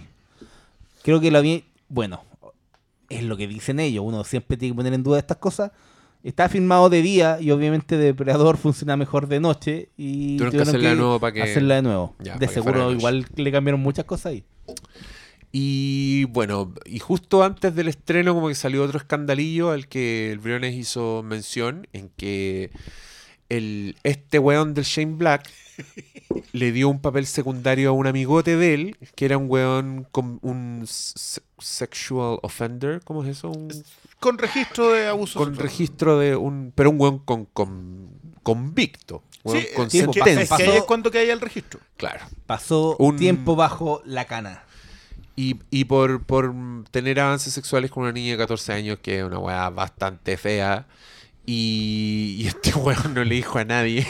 No, y quería ayudar Y a su amigo. no, y más Quería encima no prestarle ropa al pueden, amigo. no pueden exigírselo. En el estado de California tú no puedes exigir el registro de Ah, ofensas sexuales en- a los actores. Y después Olivia Moon, Dios la guarde, cosita más linda. No importa en lo que esté. Se enteró de esa weá y dejó la cagada. Entonces, justo en la campaña del publicitaria, en el estreno en TIFF, como que ya. Fue justo en la semana del estreno de la película. Sí, quedaron como unos cagazos por eso. Pero Pero, la mina siguió haciendo la publicidad. Si lo que pasa es que está. La, la dejaron No, lo botada, que, lo que yo entonces decía partió que, sola nomás. que es tipo que el resto del, del elenco y el, el propio estudio como que tuvo un trato poco diferente y la dejaron como medio de lado. Claro, pero ella siguió haciendo campaña nomás. Y- Porque probablemente está en el contrato. Y, y bueno, se supone que eh, Fox, el estudio, eliminó las escenas donde aparecía este weón, entonces nunca lo vamos a ver en pantalla. Y, y se estrenó, se estrena mañana. En el pasado, ya cuando subimos esto, ya debe estar en cartelera para los que hayan a verla. Y la vimos todos. po. Yo, ¿Ustedes fueron en función de prensa? Sí, fuimos a función de prensa en una sala normal. Sí. Ah, no fue no llegó la llave No para la llegó la llave. No. Explicamos Oh, la cagazo. jerga de las llaves, ¿no? Sí, La perdón, gente lo perdón. conoce. No es que. No, No, expliquen no- qué es, es una llave. no es que hay Para un que la candado en la sala. Las películas eh, ahora se proyectan en un sistema digital. El archivo donde viene la película es una cosa que se llama un DCP. Y cuando son estrenos así mundiales, lo que mandan es una llave, que es como un código, para poder reproducir ese DCP. Sí, pues no una llave, Una- llave. es una llave. Es una llave cri- criptográfica. ¿no? Claro, un no es- código de... No se imaginen esa llave culiada de fierro redonda para abrir la puerta al castillo. No, es un, es un, es un código, una contraseña. la Claro. Y se supone que esas weas las las controlan, esto les sirve a los estudios porque controlan mucho la proyección, o sea, cuando ellos Exacto. quieren, la weá la proyectan. Y a mí me ha pasado, ponte tú, me acuerdo, puta, esta, una película de Soderbergh con la Rooney Mara, cuando dieron la función de prensa de esa weá, ¿Ya?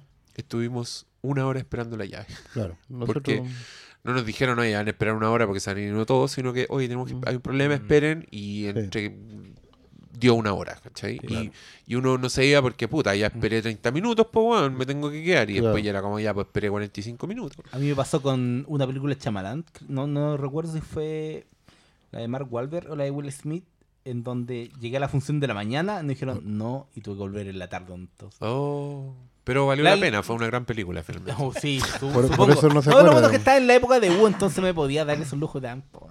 Pero Ah. los buenos que estaban trabajando yo creo que estaban más Sí. A mí ahí- me da lo No, mismo en esa sí, época. quedan esos cagazos. Yo ese Sí. día de la llave culiada me eché harta chuchada porque eh, fue en el cine El Costanera y el estacionamiento de esa weá es pues. rojo. Entonces yo cuando tuve, casi que tuve que ir con Prosegura a pagar el estacionamiento, dije, maldita llave. O sea, y le era- di una mala crítica a esa película, en venganza. Porque los críticos hacen eso. Critican según sus propios intereses. Chan, Miserable. chan, chan. Pero bueno, eh, yo la vi en Avant Premiere, en igual. IMAX. Te vi de lejos. Dije, Ah, yo, yo escuché tu risa por ahí en algún minuto. Pero. No, no, yo me no, reí no con esta película. Es que es para cagarse la Sí. risa, po, si es puro chiste esta película. Pero bueno, ya entremos a conversar. Entremos en materia. Yo creo que eh, soy minoría en esta pasada, así que le voy a ceder la palabra a mis queridos contertulios. Yo no sé si eres minoría. Yo creo que o sea, eres al que más le gustó nomás. Pero, ¿qué? ¿Te- ¿Habla por vos? Ah, bueno, ya. yo, te, yo te estaba echando una. Como que creo que- salvavidas. Eh, pucha. Eh, Expláyate.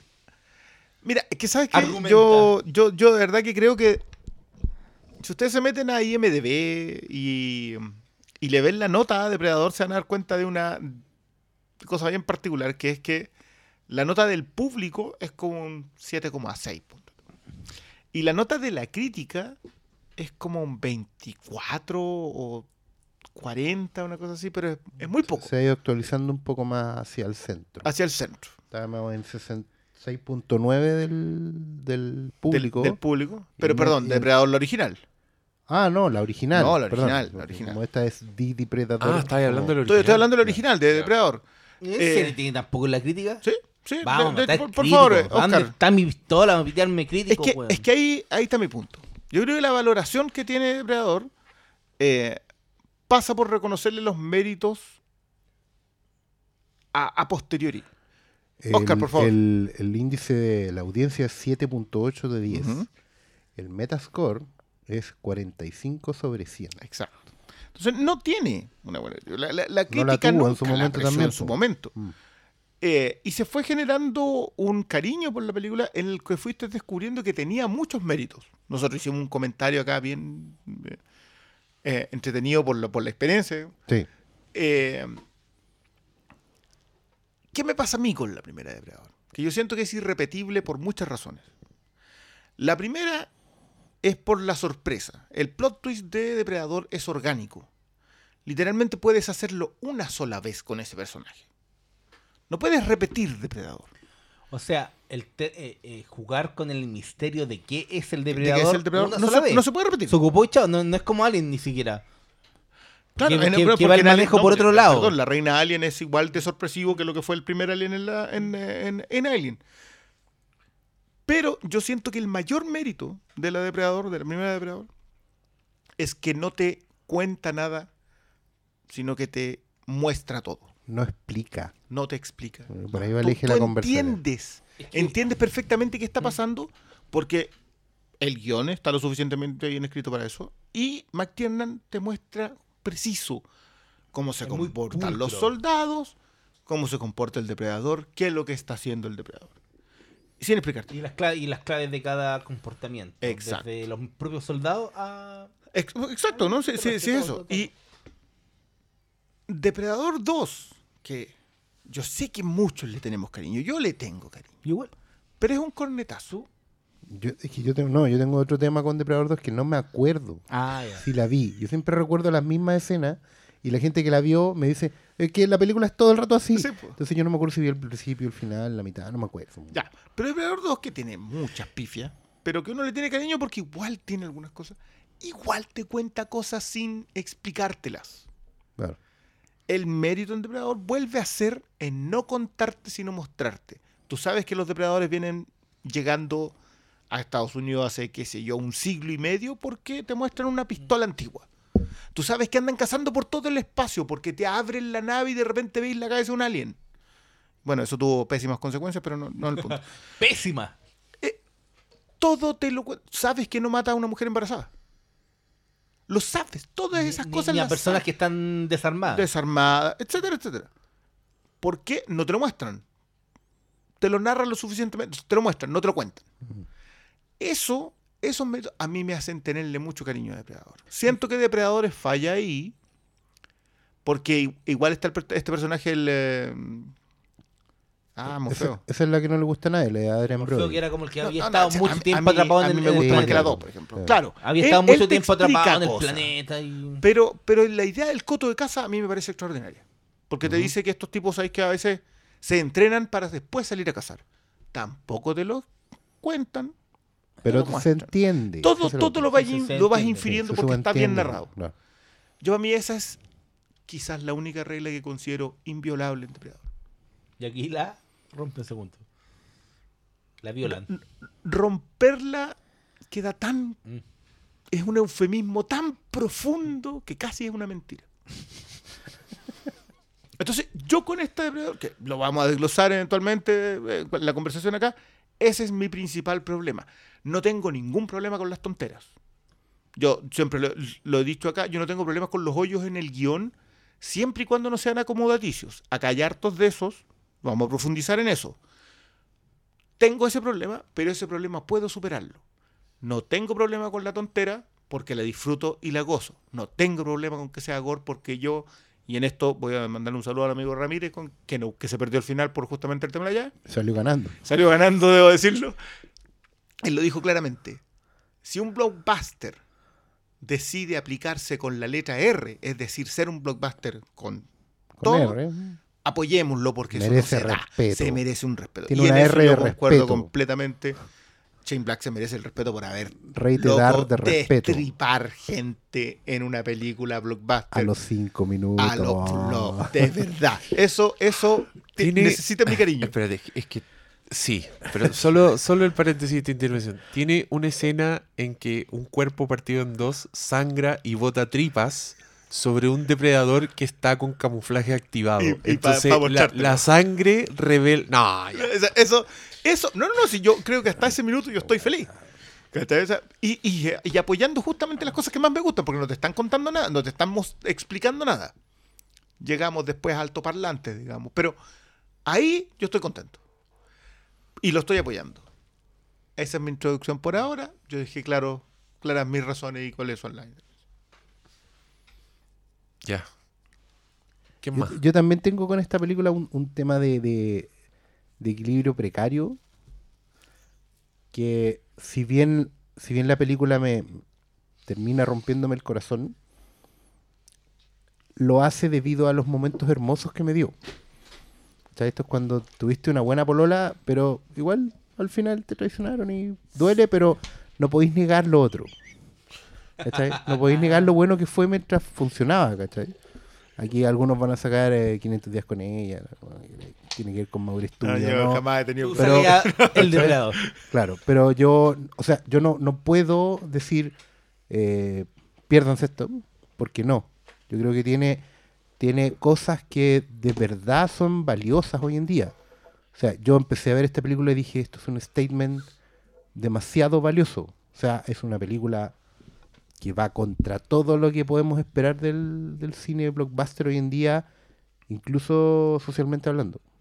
Una película para, como digo yo siempre, para ver con comiendo pollo frito y tomando cerveza, es hoy en día una rareza demasiado valiosa para dejarla pasar.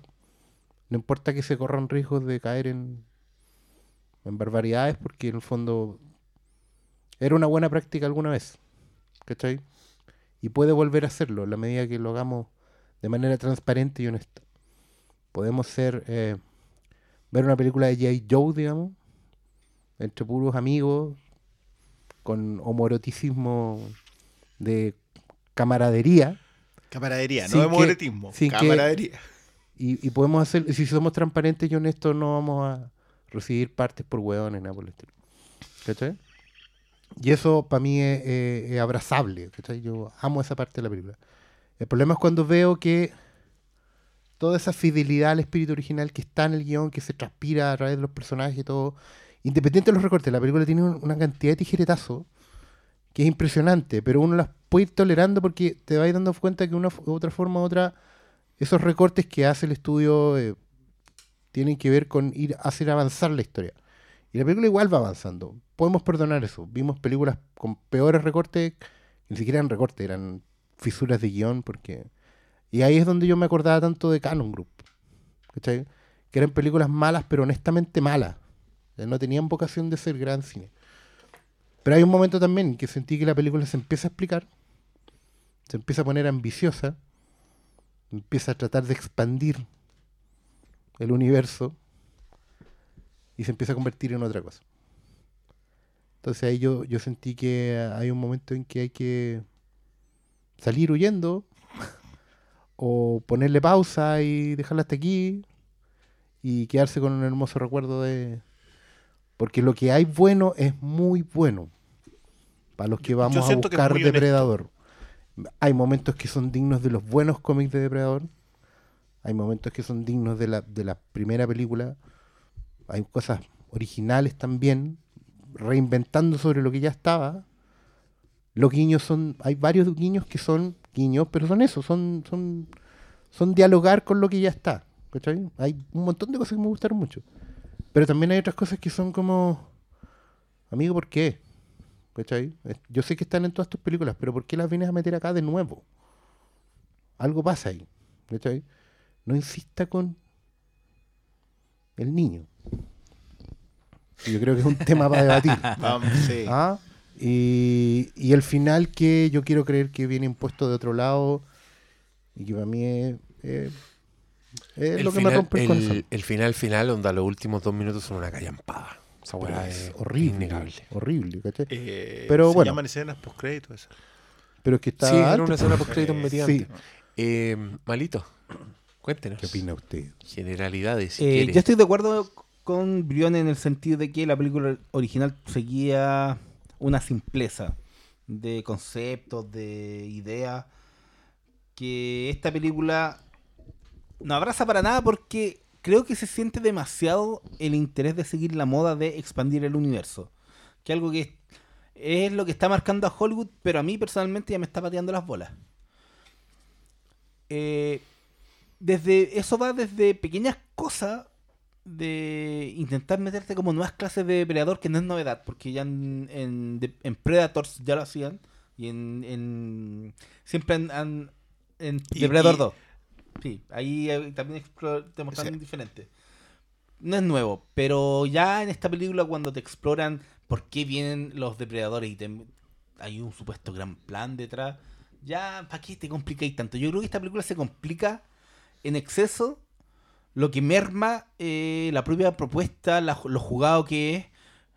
Tiene un trato de- con el humor que de repente es supremamente políticamente in- incorrecto, pero los personajes lo hacen funcionar bastante bien, más allá de que la interacción entre los propios personajes como que de repente no funciona bien del todo, les cuesta como que los soldados trabajan en equipo, no es como en, la, en Depredador 1 que desde el principio los buenos son equipo, aquí no. Siempre están como bueno, igual va relacionado con que son locos. Le- le- con toda esa historia como Sí, que... Yo, yo creo que hay harta tijera también. Sí, de más que hubo Sí, tijeras, hay así como harta que... tijera y se nota. De ahí vamos a hablar en la parte con spoilers. Cuestión... Yo creo que en la parte con spoilers Pero, vamos a hablar mucho de eso. Por un pero- lado, tenemos cosas súper jugadas en acción. La acción, a grandes rasgos, está súper bien tratada. Geográficamente uno cacha lo que está pasando. Es rara. Creo que hay una muerte con la que yo nunca... Como que es importante y se me pasó completamente. Como que dije, ¿en serio? Y como que tuve que preguntarle al, al que está al lado, ¿en serio se fue? Sí, sí, ¿cuál es? Sí, y a mí ¿Cachai? también me Como, pasó lo ¿En serio se murió? Todos nos dimos cuenta, fue como, ¿what? What? Eh, Fue como para la importancia que tenía el personaje. Pero a grandes rasgos todo eso está bien tratado. Es súper sangriente, un torbellino de sangre. Lo- la wea no tiene concesiones en ese sentido. Yo lo pasé muy bien. Hay diálogos bien con su madre que yo los aplaudo. El chiste Pero muy bueno, hay, hay chistes muy buenos. bueno. Pero creo que se complica más de la cuenta en términos de expandir el, el, el universo, y explicarte cosas que no son necesarias y meterte. Cuando te meten al cabro chico, que, que es como este niño genio Doggy Hauser que tiene problemas Forrest Gump de. El llegar- referente. No sé, una, una weá muy rara que tienen Que, que se ese- te haya caído el carnet a ti en este programa lo encuentro insólito. Mira, mira la juventud. Pero- No, si yo insisto, este buen es Viago. Es el vampiro rebelde, el joven de 120 años. Pero ¿cachai? Hay cosas que, que me funcionan mucho en esta película, yo lo pasé muy bien. Yo no debo decir que me aburrí. Bueno, obviamente entre medio unas lagunas, pero a rasgos, incluso ¿sabes qué? El final a diferencia de ustedes, a mí tampoco me molesta tanto porque ya está como ya aceptando toda la weá, ya denme eso, filo. En un momento pensé que iba a pasar otra cosa, que creo que todos los que están en ese cine piensan que va a pasar, y no te dan ese cameo y dije, ya, bueno, filo.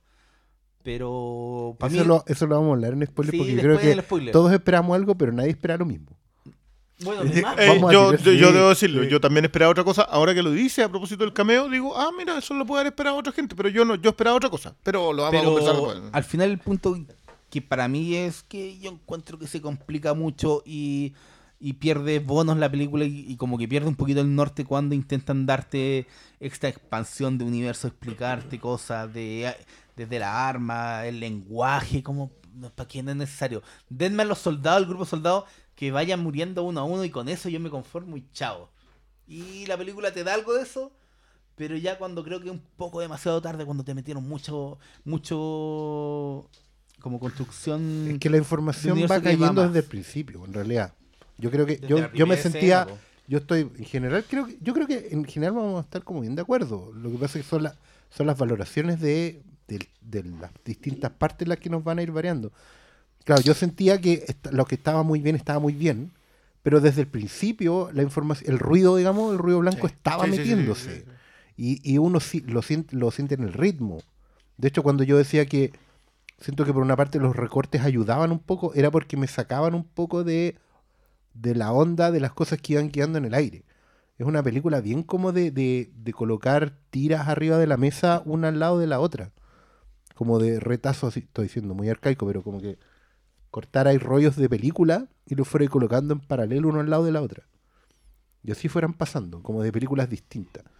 Pero, pero de alguna manera están bien montadas y, y el ritmo avanza. Yo creo que el ritmo no se puede criticar en esta película. No, no, no. En general, no, no. porque Creo- incluso creo en que esa- se pierden dos partes, pero muy poco. Pero, pero incluso te das cuenta que se perdieron por buena razón. O sea, que si uno hubiéramos quedado conversando ahí mirando la luna, no, eso sí que hubiera sido una laguna.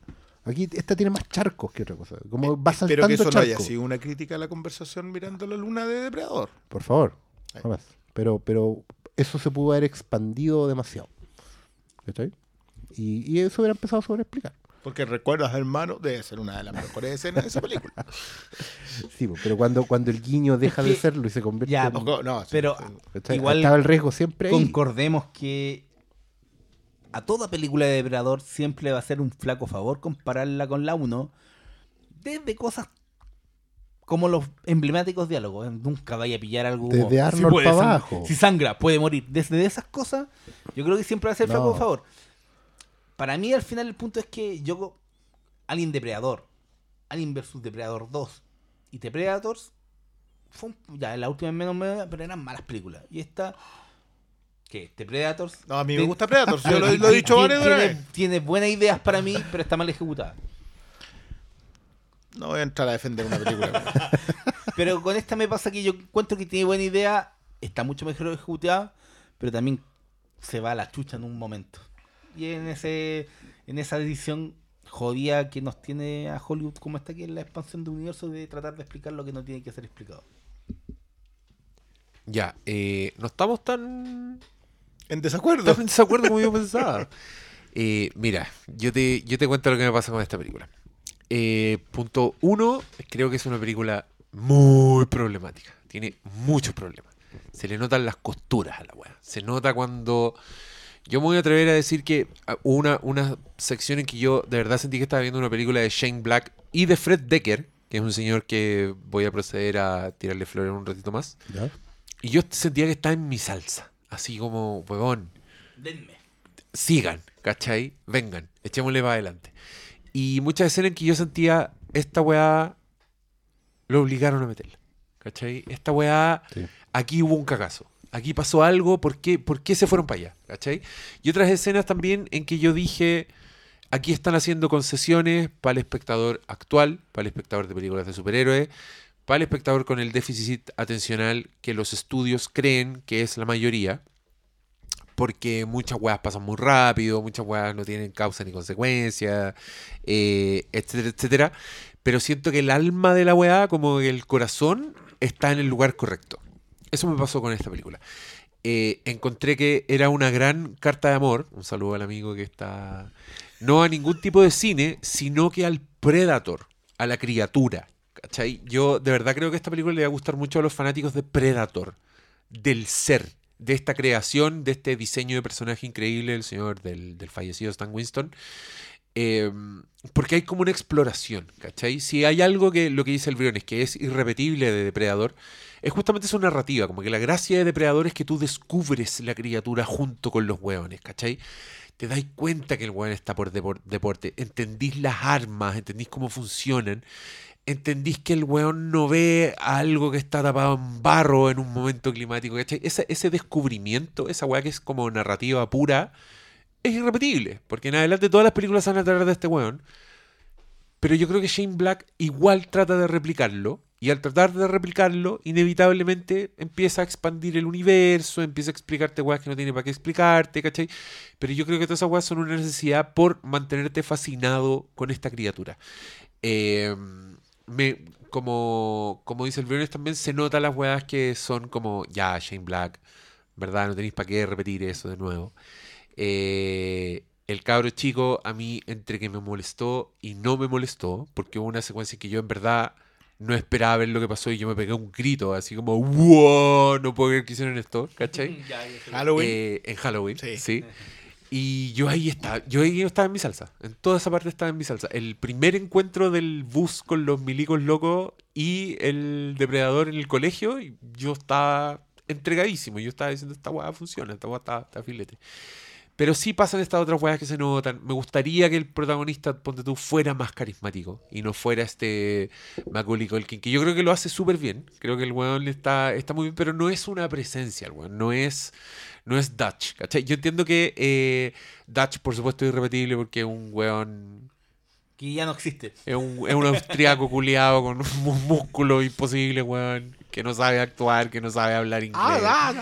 Eh, pero ponte tú, eh, entiendo que con Danny, con Danny Glover quisieran hacerlo también, ¿cachai? Como está la búsqueda de hacer este weón, hacer un, arma mortalizaron. hacer un badass, como un weón rudo que después fue Adrian Brody, po, weón. Sea, la, la búsqueda de, de personajes está, está patente en este caso. Yo voy a hacer un El comentario de depredadores, weón. Ya, tranquilo, lo- Audio pero comentario. mira, aquí la voy a, la voy a comprar ahora mismo. Paela. Paela de nuevo. La, voy a comp- la voy a comprar. Aquí está. No hubo comillas, A un clic. pero debió Está haberlas. a un clic. Pero una No está, compra no está en libre. Netflix. No está en Netflix esta weá. ¿Depredadores? No, No, la- la- no, las no, depredadores están en Google Play, pero con subtítulos en inglés. Y también las busqué para. Yo la tengo Ah. porque me compré el pack de depredador de Blu-ray que venía con todas. que- Todas. ¿Qué? ¿Se paró el Bruno que él anda trayendo en, el bolsillo? Capacito. ¡Viejo! No. Te la va a prestar. pero la va a prestar. lujo. La trae en 4K. Ya, váyanse, la voy a dar al tiro.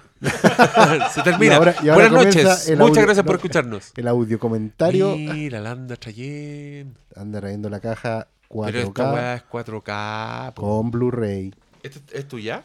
¿Es tu Recuer- personal? Recuerden eso, amigos. Las 4K vienen con Blu-ray normal. Casi todas. Te dejo el Blu-ray. Ya. Pero, no hay pero has visto depredadores, no te gustan. ¿no? Pero la vi una vez ¿En en, el el cine? cine? y no me la he vuelto a repetir. desde ya, le, yo día te la paso. Y, este, el mismo, el mismo cariño por esta criatura que vi en esta película me dieron ganas de repasar la Predators. Así que viene, viene Ahí no te dieron ganas, a mí me dieron ganas de verla uno de nuevo. Es que la vimos la hace vimos hace poco. poco, po. Sí, no, la tengo muy fresquita. Eh, igual fue buena esa que no, el comentario que nos pegamos hace poco. Siguen llegando comentarios a esa weá. De repente me meto a SoundCloud y. Eh, Si lo ideal para la próxima es haber tenido 6 micrófonos. Sí, Sí, po, Sí, eso fue sí. lo único que ahí el ritmo baja un poco. Ahí, pero- ahí yo debo reconocer que a mí me encantó la reacción Sí. po. porque, porque me vuelve a decir cuál es el mérito de Depredador. O sea, la película es buena. que la gente que no entiendes, pero te sigue Pero es, es hipnotizando la película. indiscutiblemente buena. po. Sí, pero, No. pero también yo, yo quiero que no le, no la ensalcemos tanto. O sea, sí, ensalcémosla, pero no olvidemos de esta, de, de su categoría de película B que tiene Sí, Depredador. O sea, Depredador se trata de unos mercenarios musculosos que andan con una metralleta gigante que dicen one- one-liners. O sea, Schwarzenegger antes de matar hueones les dice una frase culiada para el bronce. A un hueón le tira un cuchillo y lo deja pegado en un palo y le dice, stick around. ese, ese es el tipo de película del que estamos hablando, ¿cachai? no, no, no, la infiltración. Yo, yo siempre he dicho esto, lo, lo he comentado tú. La infiltración en la selva cuando van a supuestamente rescatar a este tipo debe ser una de las cosas más corneta que yo he visto en mi vida. De hecho, lo único que lo supera es la imbecilidad de la entrada de los SEALs en la roca. Oh, Es lo único que Sí. lo supera. Y es difícil superar esa cuestión. ¿En serio? Loco, ¿para qué levanta el camión? levanta el camión para tira. mostrar los bíceps. No, Obvio. ne- sí, Obvio. está bien. Yo no Sí, tengo problema con eso. Es Pero eh, acción. es que, ¿sabes qué? ochentera, Yo quiero, quiero aterrizar eso y quiero celebrar eso. Que La acción ochentera. Stallone. eh, Canon, Schwarzenegger. Canon, canon, Canon. canon como group. tal. Esta idea de la celebración de cornetazo. No hay forma Sí. en que le demos un mérito más allá a ese cine. De lo que es nomás. Excepto cuando alguien iba y sabía contar una película a pesar de estar haciendo esas películas. No es Delta Force, no es Desaparecido en Acción 2, es Depredador, es McTiernan, es un tipo que sabe. Bueno, es Fox también. No era canon. Pero eh, es que mira, ahí está justamente un- una cosa que conversamos ese día. Esta es una película canon con plata Fox. Ah. Depredador es una película canon con plata Fox. Sí, O totalmente. sea, Stan Winston metido, eh, es, un, es un diseño de un personaje, hay efectos especiales para la época. Hay una estrella. por lo que y por lo que yo leí, eh, porque estaba trabajando codo a codo con Schwarzenegger, James Cameron metió input creativo en, Claro. en Bueno, Depredador. Y la- creo, creo que las La mandíbulas mandíbula. Sí. de, de la que son las weas más inolvidables de, de esa criatura, fueron sugerencias de James Cameron. James Cameron dijo, oye, esta wea debería tener mandíbulas. Nah, Genio, pues culiao. ¿Qué hacer? James Cameron. ¿Quién- ¿A quién le ha ganado James Cameron? ¿A quién le ha ganado? O sea, aparecido, culiado. ¿Qué películas tení? Ah, ¿Qué película ¿Tiene, ¿Tiene alguna película buena? ah, ¿Algún Ay, momento memorable No, de su cine? Pero no, pero yo creo que a quien le hay ganado es la mejor frase aplicable ahí. Porque de verdad A todos. le ha ganado a todos. Qué maravilloso. Si tuviera Twitter, James Cameron aparecería un culiado a decirle a quién le ha Yo digo, ganado. "Ay, ¿quién le ha ganado?" Y ahí No, salía el weón arriba. Soy el rey del mundo, conche. no, innegable. Oye, yo, solo un paréntesis, yo sé que ya he hablado mucho de esta película, pero el otro día me puse a ver Titanic con el comentario de James Cameron. Pero lo se viene, se viene. No, ¿O no? vi ¿La Titanic viste para con hacer- comentarios de James Ah, Cameron. perfecto. Oh, ya, Está entrenando el músculo. Y no, el weón la cagó. El weón es un monstruo. O sea, te empieza a contar weas como. Bueno, este, esta idea se me ocurrió cuando bajé por sexta vez a ver el Titanic junto con. Y el otro único weón que hemos bajado. ¿Cachai? Así ya es como ya, otro nivel. Este weón. Te, te va diciendo cuáles son los. Es que además es muy honesto en su comentario. El loco te va diciendo: Este plano es real. ¿Cachai? Entonces. Como él te va diciendo, este plano es real, lo sacamos del submarino, ese, ahora estás viendo el Titanic real, y después veis el otro plano y decís, esa es una maqueta, y es una maqueta que filmamos en seco, y lo que hacen es tirarle niebla a la weá para que parezca que está debajo del agua, y tú ahí ya estás ahí como, ya, weón, Hermoso. hermoso. Pero bueno, ese fue un paréntesis sobre James Cameron. Pero no, yo quiero, el, el señor que nombré, Fred Decker, Sí. que es el co-guionista de esta película, que a mí me sorprendió verlo porque es de, esa, de esos weones que como que tuvieron un- una carrera bien promisoria en los 80 Y y después que se después desaparecieron. Entonces me dio mucho gusto ver a Fred Decker. Fred Decker es un weón que su... Su primera película como guionista y director es una weá que se llama Night of the Creeps, que acá se llamó El ter- Terror llama a su puerta Sí. Oh. que es una de las películas con más amor que existe por el género, por el cine, por el cine de los 50, por el cine de los 70. Es una weá muy entretenida, es una película de culto acuática. Se trata de unos extraterrestres que llegan a la Tierra y son como unas babosas que se meten en la gente y los vuelven zombies. Y después hizo otra weá que se llama Monster Squad. Que. ¿La viste? Que es, el, Sí, que es el primer de Shane Black también. Que- y, y está metido Sí, Shane Black ahí. es, su, es su también. primer crédito como guionista. Monster Squad, Son- Squad Monster debe haber sido po. un clásico de los making offs que te daban los sábados en la tarde en televisión nacional. Ah, mira tú. Entonces yo, yo, vi 10 veces el making of y una vez la película. viste la película, claro. Yo vi esa película a mis 11 años en el Cine Imperio, en el centro, y sentía que era una película que habían hecho para mí. Para, para ese weón de 11 años, ¿cachai? Esa weá, eh, a todos los que me dicen que Los Goonies es la mejor película de pendejos que existe, yo les digo, métete tus Goonies por la raja, Monster Squad es the real deal. Monster Squad es como si los Goonies se enfrentaran a los monstruos de Universal. Ese es el concepto. Es una pandilla de pendejos culiados hinchapelota, que ahora yo los veo y lo encuentro insoportable, pero a mis 11 años eran mis héroes. Lo eran en su momento. Y se enfrentan a Drácula, eh, a la momia, a la, la cosa del pantano, a la criatura del Sí, pantano, a la- hombre lobo y a Frankenstein. Y a Frankenstein. Y la weá tiene tanto cariño por la weá que por supuesto que Frankenstein se hace amigo de los niñitos. ¿Cachai? Eh, y Drácula es un weón más malo. Que de hecho me encanta porque siempre que hacen como las listas de los mejores Dráculas del cine, meten a este weón. A mí me da mucho gusto porque el weón es un villano. Es bastante terrible. Es Y un es- villano casi catching. Sí, pues, una completamente. Y, esa weá es súper entretenida, tiene unos diálogos de la puta madre y es muy incorrecta. O sea, tiene una escena en que un cabro chico agarra escopetazo a otros y los asusta. Y yo, viendo esta película, me acordé de esa weá. Me acordé de Monster Squad. Me acordé de estas películas incorrectas que eran hechas para cabros chicos, no eran hechas para la audiencia, ¿cachai? El mismo James Cameron en el comentario de Terminator 2 le tira mierda a Stand By Me porque él encuentra que es demasiado, que es inmoral hacer que en el clímax de tu película los pendejos tengan pistolas. ¿Cachai? Y el weón lo dice en una escena en que en Terminator 2, Edward Furlong, el John Connor, mira a unos niñitos que están jugando y los niñitos están jugando con pistolas. Y el pendejo le dice a Terminator, estamos cagados como humanidad. No, no lo vamos a hacer porque mira, nos peleamos entre nosotros. Es, es una escena filosófica de... Y en esa escena de la película, en el comentario, el weón dice que puso esa escena deliberadamente porque él quiere decir que si hay algo inmoral es mostrar niños con pistolas, ¿cachai? Y el weón ahí le tira mierda a Stand By Me que en su clímax tiene unos pendejos con pistolas. Pero ese weón es un adulto mirando ese tipo de historia, ¿cachai? Yo creo que Monster Squad es mirando desde el punto de vista de los pendejos. El pendejo juega con una pistola. ¿Cachai? Es chistoso, no le da la carga que todos le damos. Eh, puta, yo veo que mi hija de repente agarra con sus dedos y dice, pum, pum, te maté, ¿cachai? Porque no sabe lo que está haciendo, porque es un juego. Yo creo que Monster Squad es eso, y creo que Predator también es eso. Cuando el pendejo anda con el arma del depredador, Ah, pero es gracioso, ¿cachai? Eh, eh, es para un pendejo. Me encantaría ser un pendejo hoy día e ir a ver Depredator al cine porque yo creo que lo pasaría increíble. Y en 30 años más estaría hablando de Depredator como yo estoy hablando de Monster Squad, ¿cachai? Y por eso me banco a Depredator. Por eso digo, esta weá es buena. Pero honestamente creo que esa es la mejor parte. Creo que ahí es la luna de miel. Ahí es cuando dice el, el Oscar Sala, es cuando la... los, los la- recuerdos de la polola. Sí, es cuando la minita me quiere todavía. Cuando Pero- todavía no me ha cagado, No, todavía no, no- no he escupido en mis cenizas.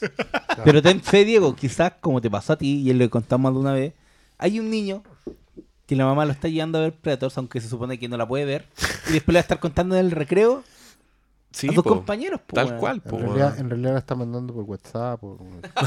Bueno, sí, Va a está el grupo de- está grabando. Yo, bueno, Claro. y, y- y el que sea tan sangrienta, yo me acordé, yo encontré que el clímax de esta weá era igual al clímax de Alien Covenant. No digan que no.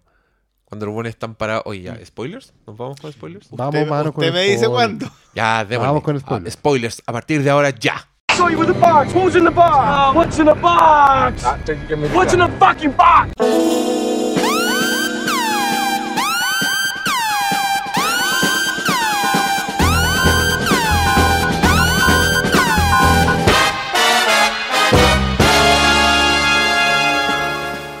El clímax para mí fue el de Alien Covenant. Cuando están arriba de la nave, la nave se está dando vuelta y el weón están tratando.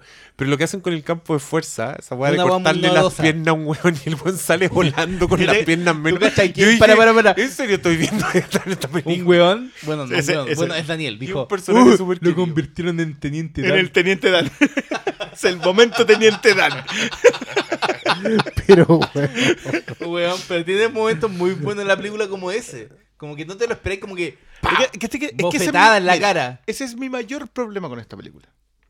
Que mientras haces una escena que yo digo, ese es un soldado chiflado que corresponde al mismo especímen de la primera depredador, y ni siquiera a ese mismo espécimen, sino que el especímen que gobernaba esos tiempos, sí, claro. a los tiempos de los 80. Y yo digo, está bien, este es el tipo que se enfrenta al depredador, porque, perdón, a mí me parece un depredador de 4 metros, loco, no me encontráis ni en Chiloé. Yo desaparezco a la faz de la Tierra. ¿Qué es esta tontera de enfrentarse a esa cosa? Que una científica lo salga No, persiguiendo no, con un no, no, arma. no, de nuevo, No, no, yo no voy a entrar en la tontera. Yo creo que la tontera podemos analizarla, hacer un, hacer un, pun- un, un- un punteo de todas las estupideces que tiene esta película. pero no es necesario entrar en esa. Pero la, la escena del campo de fuerza te muestra ese momento en que yo digo, ese personaje pertenece a este universo. Piernas cortadas, se mete a, a la turbina, digo, vale, te la compro. Y después de eso me tiráis una entrada heroica con música de los Vengadores para entrar a la nave. ¿Qué estáis haciendo? Es que es el tema, porque Yo pasa... de verdad creo que ahí le estás haciendo caso a tu jefe. Sí. Claro. O sea, sí, lo pasan. Cosas, pasan cosas pero, ¿cómo raras porque pero no le podéis cortar las piernas al loco de patio que Es está que- fumando que durante toda la Eso es película. súper interesante porque vamos a hablar varias escenas que tienen esa dualidad. O sea, es como que ya, ahora vamos a hacer que los soldados salten arriba de una no van a saltar arriba de un camión, van a saltar arriba de una nave espacial. ¿Ya? O sea, no. Eso no. Pero, bueno, tengo que hacerlo, amigos. Tengo que hacer que mis soldados salten arriba de una nave espacial y aguanten arriba. Pero voy a hacer algo bueno. Voy a tirar un campo de fuerza. Y voy a usar el campo de fuerza como un, un motor de acción narrativa que ustedes no hayan visto. Weón, el campo de fuerza queda con sangre. po, El sí, se y va eso- volando. Y es maravilloso porque en Deja el como fondo, el camino del caracol la weá. si tú te fijáis, ya, es idiota hacerlo saltar arriba de la nave, no lo acepto. Pero todas las veces que hemos hablado de cómo funciona un campo de fuerza, cuando estamos tomando, carreteando, toda la weá, lo vamos a hacer ahora. ¿Qué pasa? ¿Podéis sobrevivir debajo del campo de fuerza? Sí. ¿Pero cómo lo haces? Así. ¿Qué pasa si te cierran encima tuyo? Ah. Todas esas conversas. ñoñas, ñoñas, ñoñas, pues. O sea, hay una, hay una forma en que hay momentos en que el, el Shane Black se saca en la imposición, como decís tú, se la sale jugando. Sale jugando. Lo que pasa es que al final ya, Y, y- pero, ya no se pudo, pero No, que, es que pero- yo creo que sabéis que lo va- reduce pero van- súper bien. Toman su idea. Nos vamos a enfrentar la última vez en la nave. El estudio impone, pero tenéis que usarme un campo de fuerza porque necesitamos el efecto especial. Ya, perfecto, pero con el campo de fuerza le corto las piernas. Listo, te la aguantamos. Pero después de eso quiero la escena heroica. Listo, le tengo que meter la canción. Entonces, es demasiado. Y es, es que es progresivo. Va avanzando y cada vez son más notorios el, el gallito. Y al final, evidentemente, uno, el final ya se di hasta con el one-liner final. No, no, no, no. Esa weá es no, como- No, no, no, no, no, no, no. No, esa weá es. No, esa cuestión ya es para es pa que uno salga. Perdón, yo salí enojado, tú saliste enojado. Todos Sí, salimos enojados. no. ¿Qué es esa tontera? ¿Me vaya a hacer un Iron Man? Venía en el contrato. No, es que ¿sabes qué? Esa escena es... Me convertiste al cabro chico en el hacker CW. Sí. Me, me acabáis de convertir No, ese cabro chico en Chloe, Un niño que en no tiene. Felicity. Y, y en- es un niño, Bueno, así como, oye, no veo a tu mamá hace como seis meses. Sí, no importa, ¿Qué estoy- no, pero tengo una oficina nueva. No, anda. ¿Qué modelo? Buen tiene ocho años. Ah, y Ya, también, con tres o mil sea, no se merece es- eso. Esa escena es más desconcertante que la y, y también, y también es Sí, ofensivo para los padres. ¿Esto con es real autista, o esto es fantasía? ¿Qué, qué es esa weá? po? No, el, Ah, el siguiente paso en la escala evolutiva, sí. Yo, yo, yo de verdad, bueno, yo estaba sentado al lado tuyo y dije, ay, ay, ay. Pero. Pero no, pero el white liner del final, ahí tenéis mi nuevo traje. Anda, an- no. No. Shane, yo, te, yo de verdad, no. yo te quiero, loco. Shane Black. Sí, pero, Shane. pero cambiamos una Shane letra en tu nombre. Escúchame. No, yo decía incluso, así como ya, podemos aguantar muchas cosas, pero cuando vean un pañuelo amarillo, huyan. Oh, ¿qué, Huyan. ¿Qué es eso? Cuando empieza el pañuelo amarillo, ¿Cuál es el huyan. pañuelo amarillo? Cuando empieza a juntar a Justo todos los antes Joes. del... Oh, cuando hace el funeral. no, Ustedes cuando vean que le- La pein. Bueno, se, mu- se muere el depredador y vieron un pañuelo amarillo, salgan de la sala. Salgan de la sala. Yo sé que hay gente que Cierren los escucha- ojos y vean créditos imaginarios. Claro, yo sé que hay gente que, que escucha este programa antes de ver la película, así que cuando vea, apenas se murió el depredador y ustedes ven que ah, ah, hay un pañuelo amarillo, huyan, huyan, huyan, salgan al tiro, van a salir felices. Sí. Oye, pero es que mira, yo quiero decir que es curioso porque eh, esa weá se nota, esa weá es real en pantalla. Yo estaba muy agradecido con los personajes de esta película. Estaba muy agradecido con el con el Macaulay Culkin, el weón que te lo presentan como un francotirador Paréntesis como- el de Logan, ¿cierto? Sí, po. Sí, El po. de Narcos. y de Ronald Knight.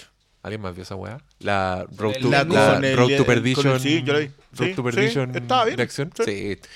Eh, el weón era súper arrojado. A mí me encantó que, ponte tú, que los primeros cinco minutos de película eran como la película de Predador, pero condensada. Eran como unos hueones de guerra, aparecía el depredador. En un segundo ya están descifrándolo y el hueón ya lo habíais visto con camuflaje, matando gente, destripando y derrotado. Así, Porque, depredador porque cinco Black entiende que no podía, No podía volver hacer a contar, nuevo, no, podía hacer película de. Me encantó, ponte tú, el, el cariño para presentarte el personaje en pendejo. Independiente de que no te guste el personaje, weón, le dedican sus cinco minutos sin diálogo para mostrarte que el weón es genio, que tiene problemas, que le hacen bullying, ¿cachai? El personaje que si yo fuera el niño viendo esa película, estoy automáticamente haciéndole barra a ese personaje y muy agradecido de que esté en esa película. ¿Sabes qué? Yo creo que ese es el gran mérito de ese personaje. Hasta que hacen el cambio desde el otro lado. Concuerdo completamente contigo que la presentación del personaje es extraordinaria. El personaje es bueno. Es bueno. Es el enfoque desde el otro lado, desde ex- del externo, que lo mata. A ver, desarrolla. ¿Qué quieres decir con el, el enfoque? El enfoque externo es decir, este cabro es el siguiente paso evolutivo, por lo tanto, un depredador quiere tomar su genética para porque con eso Ah, él sí, se no. convierte en un mejor Sí, deportista. Que es uno de los temas que sigue la línea de expandir el universo. Lo que pasa Pero, es claro, pero, porque- pero espérate, y al mismo, al mismo tiempo me, me ponen el personaje de Olivia Moon que no me lo presentan, pero de ninguna manera. Yo igual me pasé el rollo, dije, ¿habrán sido las escenas que sacaron donde me presentaban a este personaje? Porque me llamó la atención que este personaje fuera como, doctora, acompáñenos. Y tú empezáis como, ya, ¿qué onda? Esta buena es nerd, es muy científica, es chistosita, pero parece que también es más valiente, es más valiente que la chucha. ¿Cachai? Como que estuve. Encuentro que la, la loca es carismática y hermosa. Y, y te llena el personaje, ¿cachai? Como que igual lo seguí, igual es bacán. Pero desde el punto de vista de guion, así, de historia, de lo que te dan con ese personaje, yo encontré que, weón, se lo farrearon, pero. Es que, es que todas partes, ¿sabes que es súper bueno que toque ese tema? Y justo después del tema del niño, porque son dos ejes grandes que tú te das cuenta que aquí hubo, hubo cambio de, de rumbo extraño. ¿Cachai? Porque el niño, cuando parte presentado y todo el tema él él en el fondo es la variable X. Es el factor que va a desequilibrar la historia en algún momento. Tú lo entendís así. ¿Cachai? Pero, pero hay un momento, efectivamente, cuando se convierte en, el trofeo, ¿cachai? En que el, peso del personaje del niño pasa a ser la variable externa a ser el centro. Y eso es súper artificial. ¿Cachai? Porque no, porque en realidad la película pasa a cargarse en él. Y todo empieza a girar en torno a él, a que lo secuestraron, que se lo van a llevar, terminan no arregla nada porque tienen que liberar al niño, ¿cachai? El niño debió haber sido la, la llave para desenredar el nudo. Cu- Cuando, tú lo consideras como factor X y, y la secuencia que habla el Diego, el cabro chico básicamente descubre con su condición, es capaz de entender qué está haciendo El- este mapa. Claro.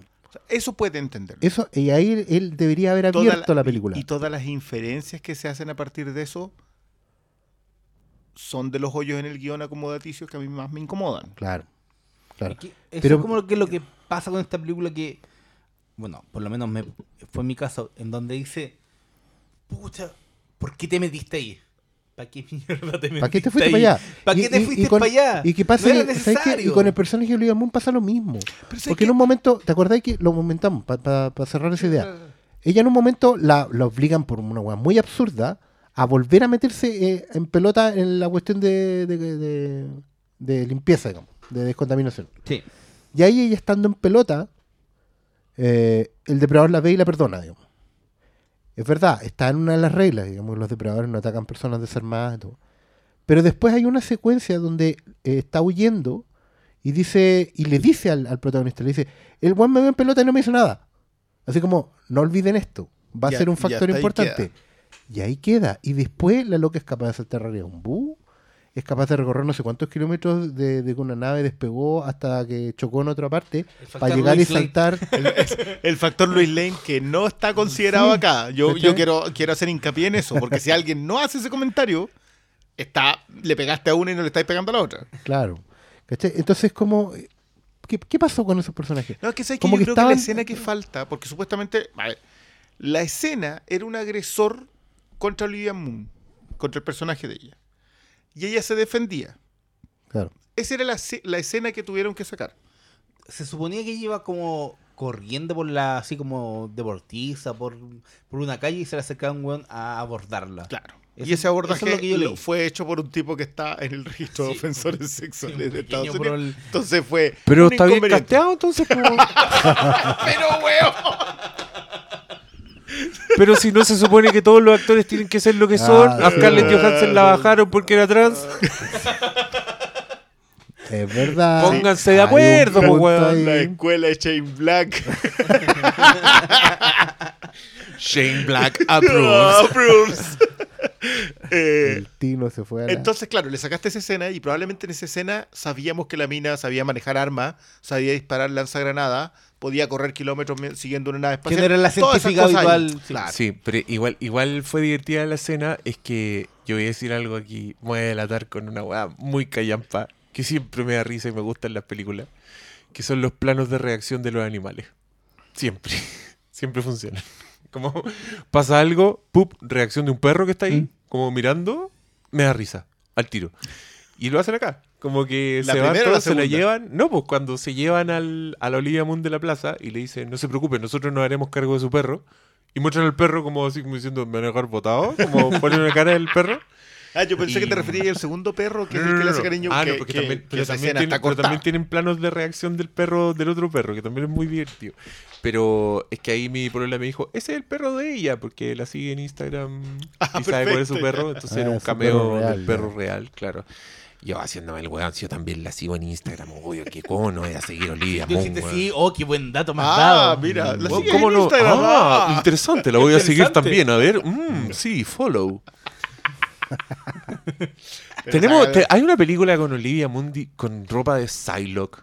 Y a los Sí. guatones culiados no les gusta. Son más hueones. Yo no tengo problema con eso, la verdad. Es, es una El, cosa que el no tengo problema de esa problema. película no es Olivia Moon ni su traje. Y en una escena se da una voltereta y parte un auto en dos, weón. Ya, eh, por favor pongan a Olivia Moon en más películas. Yo. ¿Dónde conociste a Olivia Moon? Eh, ahí. Ah, ¿no, no viste. ¿Cómo se llama la serie de? Newsroom. Newsroom. No, no la vi. No la vi. Maravilloso. Sí, ahí ¿Sí? hacen buen papel. Ahí, bueno. De partida, Aaron Sorkin le escribe los diálogos. Ah, pff, al otro hecho. ¿Y son cuántas temporadas? ¿Tres? Tres Tres temporadas. no, Son, son 23 episodios. Tres, sí. Ya. La- ¿Lo tenéis también en tu No, mochila? no ande trayendo acá. Este weón es como el gato Félix, ¿el cachado? La cagó. Abrí el, el, el- ahí el paquete y saca una wea. Oye, este es el capítulo en que este weón salió del closet, salió del sarcófago. Porque nadie más vio el gato Oye, Félix. la- Yo- la- Yo era grande la- cuando lo vi. Hauser. Pero las referencias, concha tu madre, weón, no. Son apropiadas. Yo soy un hombre letrado. No más reírse de los abuelos. Salió del closet, salió del sarcófago.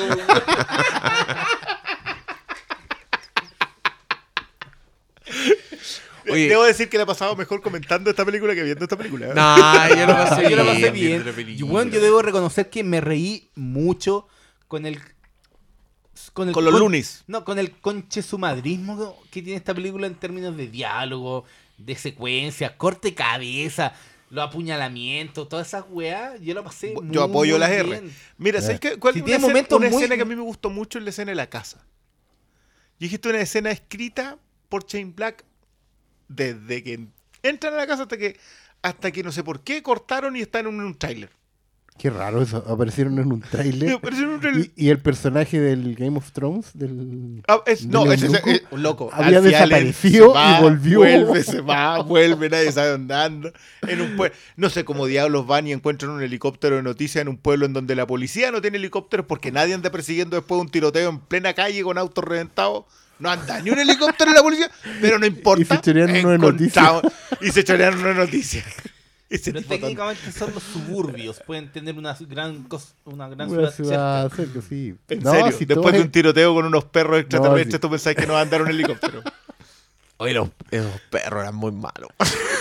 Porque más encima tenían la cara de un depredador. Pero, era pero, como, claro, no. era como... Súper pero ¿sabes? yo me acordé de ahí como de esas películas tipo Critters.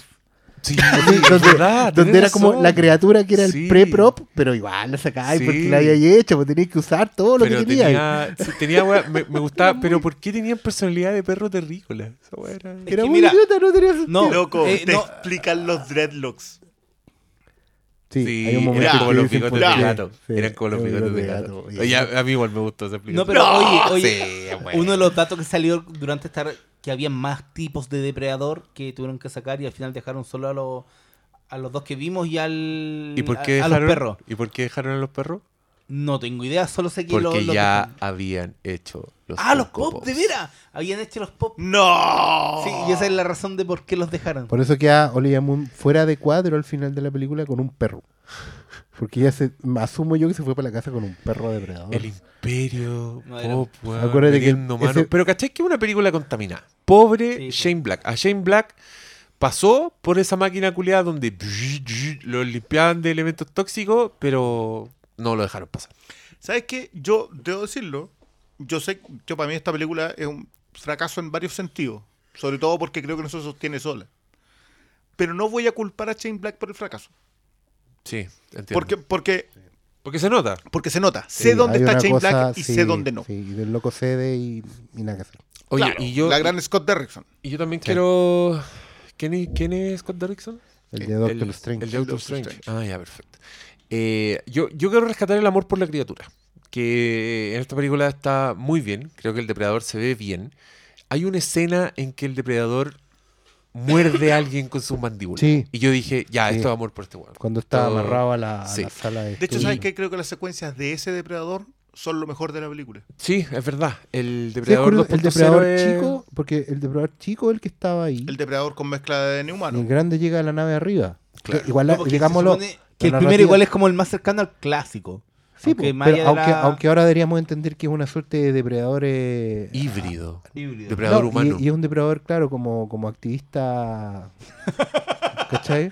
Como. Pues es verdad, Sí, es, po. es como animalista, ¿cachai? Como buena onda. Humanista. Sí, pues, weón, porque viene el fondo a la tierra Oye, a usted- defendernos, pues. En, en ese ser, perdón que salte tanto, pero estoy Sí. pensando en muchas weas. En, en la escena final, cuando tenían la cofre. cerrada, el cofre. La y caja. dice, ¿Qué rollos se pasaron ustedes? Yo, ¿De qué yo iba a salir? mira, yo voy a decirlo al tiro porque ya. Yo estaba muy esperanzado, ¿Ya? pero sé que era una esperanza mía. En que eh, tuviéramos el- como el mismo giro de- del espíritu conche su madre de depredador. Y que la weá fuera o una bomba, ¿Ya? o un virus, o el fin del mundo. Y se convierte en todo un todo- depredador. porque es, es como todo idiota, porque todos dicen, sí, si nos trae la bendición para la humanidad, era como estamos seguros de que aquí vamos a sacar lo mejor. Era- amigos son científicos, Sí. loco. Bueno, pero no importa, yo estaba, por favor que explote la weá, así como la bomba atómica de Depredador sí, sí, 1 y el buen riéndose. y cae, y fin del mundo. O sea, a los planetas de los simios, porque siempre va a querer eso. en el. Sí. Sí. Jane Francisco. ¿Qué esperas Sí, tú? Tú dijiste que todos Pero bueno. esperan otra cosa. Yo esperaba un ser humano. Claro, un humano bacán. sí. Ah, bueno, si, si hubiese sido Adrian Brody yo celebraba, yo lo debo decir, pero... pero yo te escuché, yo- tú yo- querías ya a Adrien Brody. Yo, ya, pensé, ya malito. yo pensé que iba a salir Schwarzenegger. No, Yo- Es que me ese el cameo que sí. es que gente. mira, la película te plantea Pero- que pero- ellos raptan personas. Sí, pues. O sea, está claro. Me estás hueviendo. Se veía el cofre y dije, me estás hueviendo. Dijeron, eh, traen el arma definitiva. Me estás hueviando. Yo- Un, yo un híbrido de Schwarzenegger No, depredador. no, un híbrido. Arnold Yo dije que en algún momento de la época se raptaron a Dodge y ahora volvió el culeado porque Ah. tiene todos los secretos. Y si hubieran hecho esa weá, yo con esta weá le ponía No, estaríamos- 200.500 Es verdad. estrellas, weón. Yo de verdad, una cosa era es lo que yo quiera, pero si hubiera salido Arnold, weón, estaríamos llorando. Weón, llorando toda la gente. No, no, weón, no, no, no, no me cuenten en esa orden. Bueno, ya, está bien. Pero hubiera sido un- aunque hubiera sido un Arnold Princesa Leia digital, yo igual lloro, Una- weón. Pero un eso ya, Dutch eso ya lo viejo. vimos. Ah, No, un Dodge viejo, Sí, weón. Ya, ya hemos visto El. Terminator Sí, sí, Genesis. sí, ¿Se imagina un Dutch viejo que se lo No, raptaron porque era tan bacán? Salvation. Salvation, no, no, Salvation. no, no, Jenny, ya está viejo. Ah. Los Y los nos salen con esa weá. No, la weá era una callampada, weón, del puerto del Titanic. Eh, Esa weá loco, fue- ahí es cuando yo me di, yo de hecho se lo ¿Y dije a Oscar, el MCU domina el mundo y olvidémonos del cine en no, este, no en tanto. este, en Esa se parece mucho a las weas que salían en el videojuego de Depredador, de arcade. Pero más encima le ponen. Y era como, no, hombre, esta weón. más de videojuego, no es de Más de- encima de- dicen, esto es el anti. Ellos le han llamado No, el no, para, antidepredador. ese es mi nuevo traje, esa cuestión es de Tony Stark de aquí Man, mañana. pues, weón. Pues te creo, si no es el punto. Oye, eh, ¿qué les parecieron las referencias a la depredador original? Get to the Chopa A mí, es una maravilla. fue muy buena, Yo dije, bien, well Chopa. played, well played. Bueno, y yo era Beautiful Motherfucker también. Sí. Sí, ese You're a Beautiful Motherfucker. Y, ¿Qué se que sentirá, qué se la sentirá otra- que Olivia Munn te diga eso? ¿Qué, qué otras referencias vieron? Shane Black no, tiene, no tiene. Malvern, vamos No, a hay salir muchas castigados fotos. de Ah, Están los guiños de las fotos. sí. sí. Está. Bueno, es un guiño yo- que uno sabe de antes porque sí investigó, pero el. El, el, el doctor, el rubio, el. ¿Cómo se llama este? El, el. Jake Busey. Él se supone que es el hijo del, de la 2, que murió que era su que papá. es Gary, Gary. Gary Ah, Busey. sí. No, Estaba- yo, había yo un vi a ese we- yo vi a ese weón y dije, Jake Busey, tanto tiempo, weón, está ahí en todas las películas de los 90. 90, en los finales de los tiene que 90. volver a este. Estaba ahí está el Chip Hay un, hay un está ahí la momento que, que a mí también me, me gustó porque era, era guiño, pero no era, no era evidente. Cuando, ese, cuando el, el- el científico oficial negro se reía todo el rato, ¿Mm? qué buenos personajes. Ese, ese Y qué weón triste es muerte salido tuvo. de una película Weón, de no- Depredador. yo no vi cuando Ese murió. weón es Yo el tuve que a alguien que murió. ¿cómo se llama? Yo no La- voy, Sterling Gates, no me voy a meter Sí. ahí hasta en un par de minutos más porque quiero hablar de probablemente una de las cosas más Shane Black de esa película ¿Ya? y a la vez la más estúpida de esa película. Ya. Espera, espera, ¿Dónde muere? En la batalla del bosque. Mira, Pero an- muere pero espérate. Le vamos a dar esa categoría, la batalla del bosque, ¿estáis seguro? Espera, espera, contexto. Antes de eso, ¿Mm? el mismo weón había estado en un diálogo, si no me equivoco, donde hablaban que cómo funcionaba esta arma del casco. Sí, sí, sí, eso Se me acuerdo activa cuando te atacan. ¿Mm? Y él, como que él tenía la respuesta. Anda con la weá en en el Mm. bosque, digamos. Y en algún momento, no sé por qué, hay una amenaza. La- el cañón se gira y le revienta la cabeza. Weón, yo no lo vi. Estaba muy Yo atento. tampoco. soy- Entonces es una weá que dura nada, porque más encima como es una escena violenta, Mm. no se quedan regodeando ahí. Pero hay un, no sé por qué, como que le iba a disparar a Olivia Moon, no sé, era muy raro. Como que de espalda. Pero, ¿por qué el cañón debería darse vuelta y reventarte tu propia cabeza? Eso lo- Pero bueno, así murió. Yo me lo perdí completamente. Bueno, yo no el- supe, yo de hecho cuando me lo, el- lo ¿en tuvieron que serio? explicar. El guiño, el guiño que a mí me gustó fue que ese mismo cuando está hablando con Olivia Moon, me parece que es como que desde 1987 que estamos siguiendo estos motherfuckers. Y después estuvieron en el 97, dice. ¿Sí? Vinieron en el 87, en Es el más, 97 tirándolo- y ahora se están... Matarte es su idea de turismo. Sí. Sí. Eso Sí, es también, eh. depredador puro. Y sabéis que yo también no, siento que la escena, para terminar, la, la escena del, del- la escena homoerótica, digamos, de Es camaradería hermosa esa de escena. los árboles, del árbol y ¿Mm? el suelo, eh, también es un guiño al fondo de Depredador. Pero viste, para. No es, no es explícito, ¿Viste, pero full espíritu. ¿viste el homoerotismo de esa escena? ¿Tú decís por qué uno tiene un hoyo y el otro tiene un palo atravesado? No, y el personaje de Thomas Jane pesca el, el pedazo de árbol que está saliendo de su torso y lo, lo mueve de una forma demasiado sugerente, mientras el otro weón está con un forado. No, si es muy homoerótica la wea. Yo la verdad Antes no lo éramos vi camaradas, así. yo igual Yo no lo vi así. Yo vi que el weón necesitaba Imagínate acomodarse. quién me, hizo notar esa llama el igual, arma. fuera de la talla, digamos, o sea, en realidad es talla.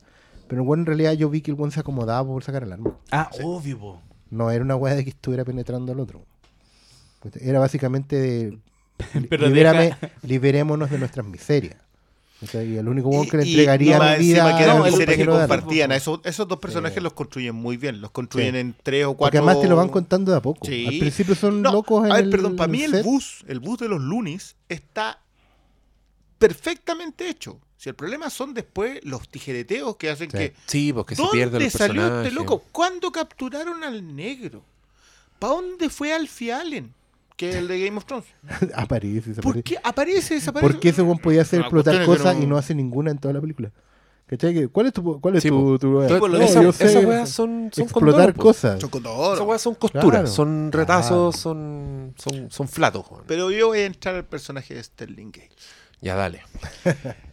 Sterling Gate para mí es un personaje Shane Black por la calidad de los diálogos.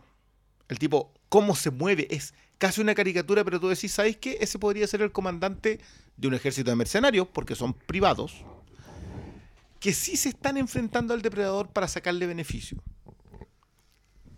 Vale, te lo compro completo.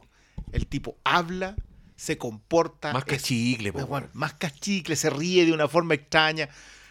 Es todo. como el pico. Claro, Sí. todo. Tú decís, ya, este tipo representa todo lo despreciable que puede construir Shane Black. No tienen ni un arma para enfrentarse a un depredador. Vienen investigando a los depredadores hace dos décadas. y no tienen ningún arma grande para enfrentarse a un depredador. Todos los que andan con él no tienen armas para enfrentarse a un depredador. Construyen un personaje que es tan bueno, pero todo para abajo eh, eh, no, no es un ídolo con pies de barro, es un ídolo solo con cabeza. Todo el cuerpo para abajo está se deshace, pero en cuanto lo miráis un poquito, y de hecho creo que la muerte tiene que ver con eso. O sea, es un personaje, no hay, pues no hay cómo agarrarlo para decir, ¿sabes qué? Celebremoslo más allá de los diálogos y, y la de pasa chicle. harto en realidad. O sea, como que. Por eso la película parte también y termina desarmándose, porque como que no lo hubiera terminado al fin y al cabo. Como que estaba en el proceso y todo el desarrollo se fue coartando en la medida que hay que meter las otras cosas. ¿cachai? Yo, yo extraño mucho la pureza de la, de la Depredador original. Como que me pregunto, creo, creo que es imposible volver a hacer una película así Sí, de pura. estamos todos de acuerdo. Pero ponte tú, yo en, en algún minuto les dije que eh, la gracia de Depredador, para mí, en mi cabeza, es un poco soltar un depredador en un ambiente que en sí mismo ya está a la zorra. ¿Cachai? Claro. Creo que por eso funciona Depredador. Por eso respeto Depredador 2. Creo que eso es lo que está tratando de hacer. Y es es la idea del turismo. Claro, es como claro, tú pagáis por el tour. Miami de- Vice y este buen llega, ¿cachai? Pero ahora, claro, la necesidad de siempre de hacer más grande la secuela, de expandir el universo, hacer cosas, cosas no, no lo van a hacer de nuevo. Pero yo sí veo atisbos de esa weá en esta película. O sea, el bus con los milicos Los locos. Weón, ¿por qué no es eso? ¿Por qué no son esos weones contra el depredador? ¿No te fijas? O sea, son personajes tan bien construidos. Con Son nada. buenísimos, Sí, hecho, yo no voy a ¿Para negar- qué le metí la- la- el Star Blazer y toda esa weá? De hecho, de hecho, una vez yo, yo en un momento igual lo Era la pensé, dije, bueno, si estos buenos se los llevan adentro del laboratorio y es Alien 3, digamos. Con el depredador suelto adentro del, vendido. adentro Estamos, del super estamos, listo. ¿Cachai? Y todo el rato. Bueno, De hecho, cuando yo les dije a esa weá en el podcast anterior que una buena depredador para mí era un depredador metido en otra película, claro. me puse a pensar, ¿qué, qué propondría yo? ¿Cuál sería mi, mi, mi pitch? Y mi pitch es una cárcel. es una historia de cárcel donde ha tenido unos presos así. bada- piensa con Air. Piensa con Air, Sí. pero en serio. Como un hueón que es un, que un asesino en serie, tenía un al- tenía unos latinos que están enojados con unos nazis, hueón, y O sea, llega un depredador un a esa de weá no- nadie sale. ni y empieza a quedar una zorra mamá y los buenos tienen que colaborar entre ellos. Empecé a fantasear con eso. Ese fue mi fanfiction en la cabeza. Ah. Y cuando llegué a esta escena del bus y empiezo a ver esta weá, yo digo, ah, se va por ahí, se Sí, va a ir por sí, ahí. había Esta una weá, esta weá está a la raja, ¿cachai? Pero no, pues metieron. Claro, yo, yo, yo me fui como en la bola más fantascientífica en el sentido que este búnker que tenían tipo laboratorio podía ser una weá muy profunda, Claro. con muchas eh, Oh, armas de sido depredadores. Es que las armas de los depredadores no Claro, no funcionaban. Pues, si la, la batalla del bosque, que voy Claro. a insistir en ese término Bueno, a pesar oye. de mi desprecio al respecto, eh, sí me funcionaba si era así. Sí, pues si los locos El andaban. problema, el problema es la, con- secue- la escena de Thomas Jane. Thomas Jane se tira en llamas, después no está quemado, no importa. Se Sí. tira en llamas a apuñalar al depredador. Contra eso el depredador no tiene defensa. Lo apuñala. El depredador después sigue como si nada. Sí. Le mete un. Loco, ese era el puñal de El puñal de Rambo se queda. El puñal de cocodrilo de Dandy se quedaba chico al lado de esa cuestión. Y aún Esa así no le hace nada. No, weá. Entonces, esas son las tonterías. vuelvo a Claro, insistir. igual lo haber tirado de Las tonteras acomodaticias Mm. son las que más me hinchan. A mí me, me sacaron completamente de la película porque eran demasiado repetitivas. Los personajes son tremendos. El, el bus de los lunes, todos funcionan. Sí. Su forma de comportarse, la gracia de sus chistes, que no son forzados, a diferencia de los chistes del protagonista. De hecho, de hecho, la secuencia en que ninguno Que- de los buenos quiere que- violar que- a la mina es muy graciosa. Es muy graciosa Es muy graciosa. Es y es muy contingente. Porque tiene una película de puros conchas de su madre. y después se portan como los buenos más decentes del mundo. No, para mí, pero "Ay, tiene, que ver con el diálogo de afuera. Oye, ¿está bien dejar estos locos? ¿Soldados con una mina durmiendo? No. ¿Cuándo ¿Eso se ha cuándo la van a hacer? No, pero ¿cachai que eso es, eso es estar anclado en el siglo XX? Sí, po. Pero, Porque Eh, no hay. ¿Tú cachai que hay una estadística de la. que es más probable para una soldado norteamericano que la viole un compañero que la maten en combate? Sí. Así, así, suavecito. Entonces, Sí. obviamente esto otro está anclado en otro lugar y en otro momento, pero funciona, ¿cachai? Porque, porque los tipos son graciosos. Sí, excepto sí, al sí, fiel en que nunca sé dónde andaba. Pero, Pero, es que, claro, weón sí. sale y escena. Oye, dos cosas. Con respecto a las armas, bueno, ocupan el, el- el cuchillo de, de, no, de Cocodrilo Dandy. Cuando está en la base muestran como un arma que era como de Alien de- versus Depredador. Ni siquiera. ¿Sí? Sí, po. Es como la lanza que tenía el. el- el- Ah, está metido. Está, está. No, pero la lanza era de Depredador 2, po. No, pero Sí, hay una po. lanza. Es la que le de- entregan a no, él, Hay po. una lanza de Depredador, de Alien versus Depredador. A mí el otro que me sorprende es eso. ¿Por qué no, no agarraste los cameos? Y del 97 al 2017 son 30 años. Danny Glover está vivo. Danny Glover, po. O sea, si, si te has dedicado, tenía una organización dedicada a investigar, ¿por qué Pero, no está Danny Glover? espérate. Mi idea en mi cabeza es que el, el Depredador 2 transcurre como en el futuro. ¿no? Sí, No. po. pero Sí, acá acá, acá lo dan en el 97. Dicen. Ah, no. ¿le Sí, ponen pero no- fecha? se le ponen fecha. Dice. No, pues se el que el 87, vino el depredador 47. venía cada 10 años. Es una cuestión que también hoy día se pasaron, pero por del aro. Por- y, no, porque dice, necesitan calor. Y Sí, necesitaba la ola de calor. De... Exactamente. No, la de un Pero calor. ¿te diálogo acordás que en esa película los buenos tenían unas armas gigantes? El metro era como una weá así Sí, como de super velocidad. Esa weá Sí, supuestamente ¿no? porque el 97 ya está. Acuérdate que el 97 No, hemos estado por no la historia en casi todas las películas. Pero Sí. Depredador 2 es- eh, fue hecha antes del 97, po. Claro, no, no, no, Era porque acuérdate que que el, una no- el- predicción. el 97 es Skynet, el 97 es Escape a Nueva York Mm. y el 97 es Depredador 2. Bueno, yo no sé qué pasó en el 97 en realidad, pero, pero no Ni era más tan- no, Se nada. se Ah, no, oye, Se estrenó Titanic. En esta película explican. Hay, Bueno, un, ahí se acabó mucho el cine. sí. hay un diálogo que dice, en- ¿Qué como que dice, no, ahora con esta con este argumento de que hay el, el calentamiento global teniendo un plan secreto, van a ocupar la Tierra, todas esas cosas que como que tiran te dicen, no, ahora están como viniendo más seguido. Lo dice, es como un diálogo que se tira muy, muy Sí, pero por ahí ahí sí, ahí y aquí yo voy a entrar ya a meter puñalada. Para mí, todas las sobreexplicaciones de esta película traicionan el espíritu de las depredadoras. Sí. Cuando se Todas. complican en exceso, Todas. Pero hay dos o tres excesos que encuentro que son vergonzosos. Traducir a los depredadores es un insulto. Pero traducir a los depredadores en altoparlantes con traducción en vocé, con surround, esa cuestión ya es para pegarle a alguien. Y eso no es concesión. Pero espérate, ¿de qué estás hablando? ¿Cuándo va a hacer eso? Traducen No, al depredador humanos- más grande los a- humanos, los humanos tenían un traductor Ah, verdad. y lo Sí. andan trayendo porque, obvio, porque lo necesitáis para traducir al depredador. lo gracioso, lo gracioso es que el depredador entra a la nave, Ya. aprende a usar el traductor, pone el altoparlante y explica su plan con el villano de Bond. ¡Vamos! Voy a seguir. ¿Acordáis que dice, voy a seguir y los voy y a lo matar. dice, y me dice, no, y dice, me voy a llevar a Maquena, porque Maquena será, lo dice, Sí. porque será un líder. No, Yo- ese no, es el líder, es el, es el único que es un guerrero, una, una es el único A mí que me es gu- a digno y será mi trofeo. A mí me gusta. No, está buena, weá, Está buena. Oye, no, pero disfruten. ¿Qué les pasó? Están cambiados. Oye, una de las cosas que a mí me molestó, igual es súper nada, son, es la- fue la traducción de con los subtítulos. Para mí era muy, era, no muy notorio en los chistes. Ah, ya Ah, va. tú tú estás hablando de eso. chileno. Ah, no, de la el- ah, Your la- Pussy, el que le dicen a... Cuando está la loca como... Eat my eat your Sí, pues le dice como... No Sí, me po. acuerdo cuál fue la traducción, pero era muy mala. La traducción era como te doy por atrás. Te doy por atrás, era como... Sí. y, Sí. y el otro era como el de el chiste PG de la mamá, que era como para todos, también era como muy diferente, era como... Mm. Y esa hueá como me descolocó. Ah, pero eso No, porque yo tú eres pensé que tú bilingüe. estabas pues, hablando de otra cosa, porque el tema de traducir el depredador, hay dos momentos.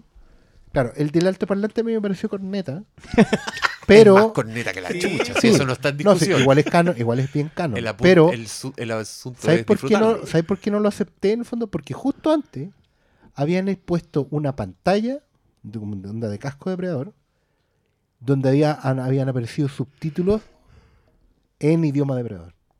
Como que el buen estaba escuchando un mensaje y lo lee subtitulado. A No se entendía a- ni a wea, mejor es como la pero- noticia de Twitter. Pero es que ahí está el espíritu de las depredador, Era pues, el, traductor de Google. mandando, oye, estos son los trending topics del día Claro. acá en el Pero es que de era, Depredador. era justamente lo que hablaba del Briones, del espíritu depredador, que Sí. no te explicamos nada, pero tú con esos retazos vas armando. Entonces ahí tú podías seguir entendiendo que había una especie de guerra la- civil en el planeta depredador, ¿cachai? Que eran dos facciones, que los buenos estaban en, ro- robándose información, ¿cachai? Toda la wea.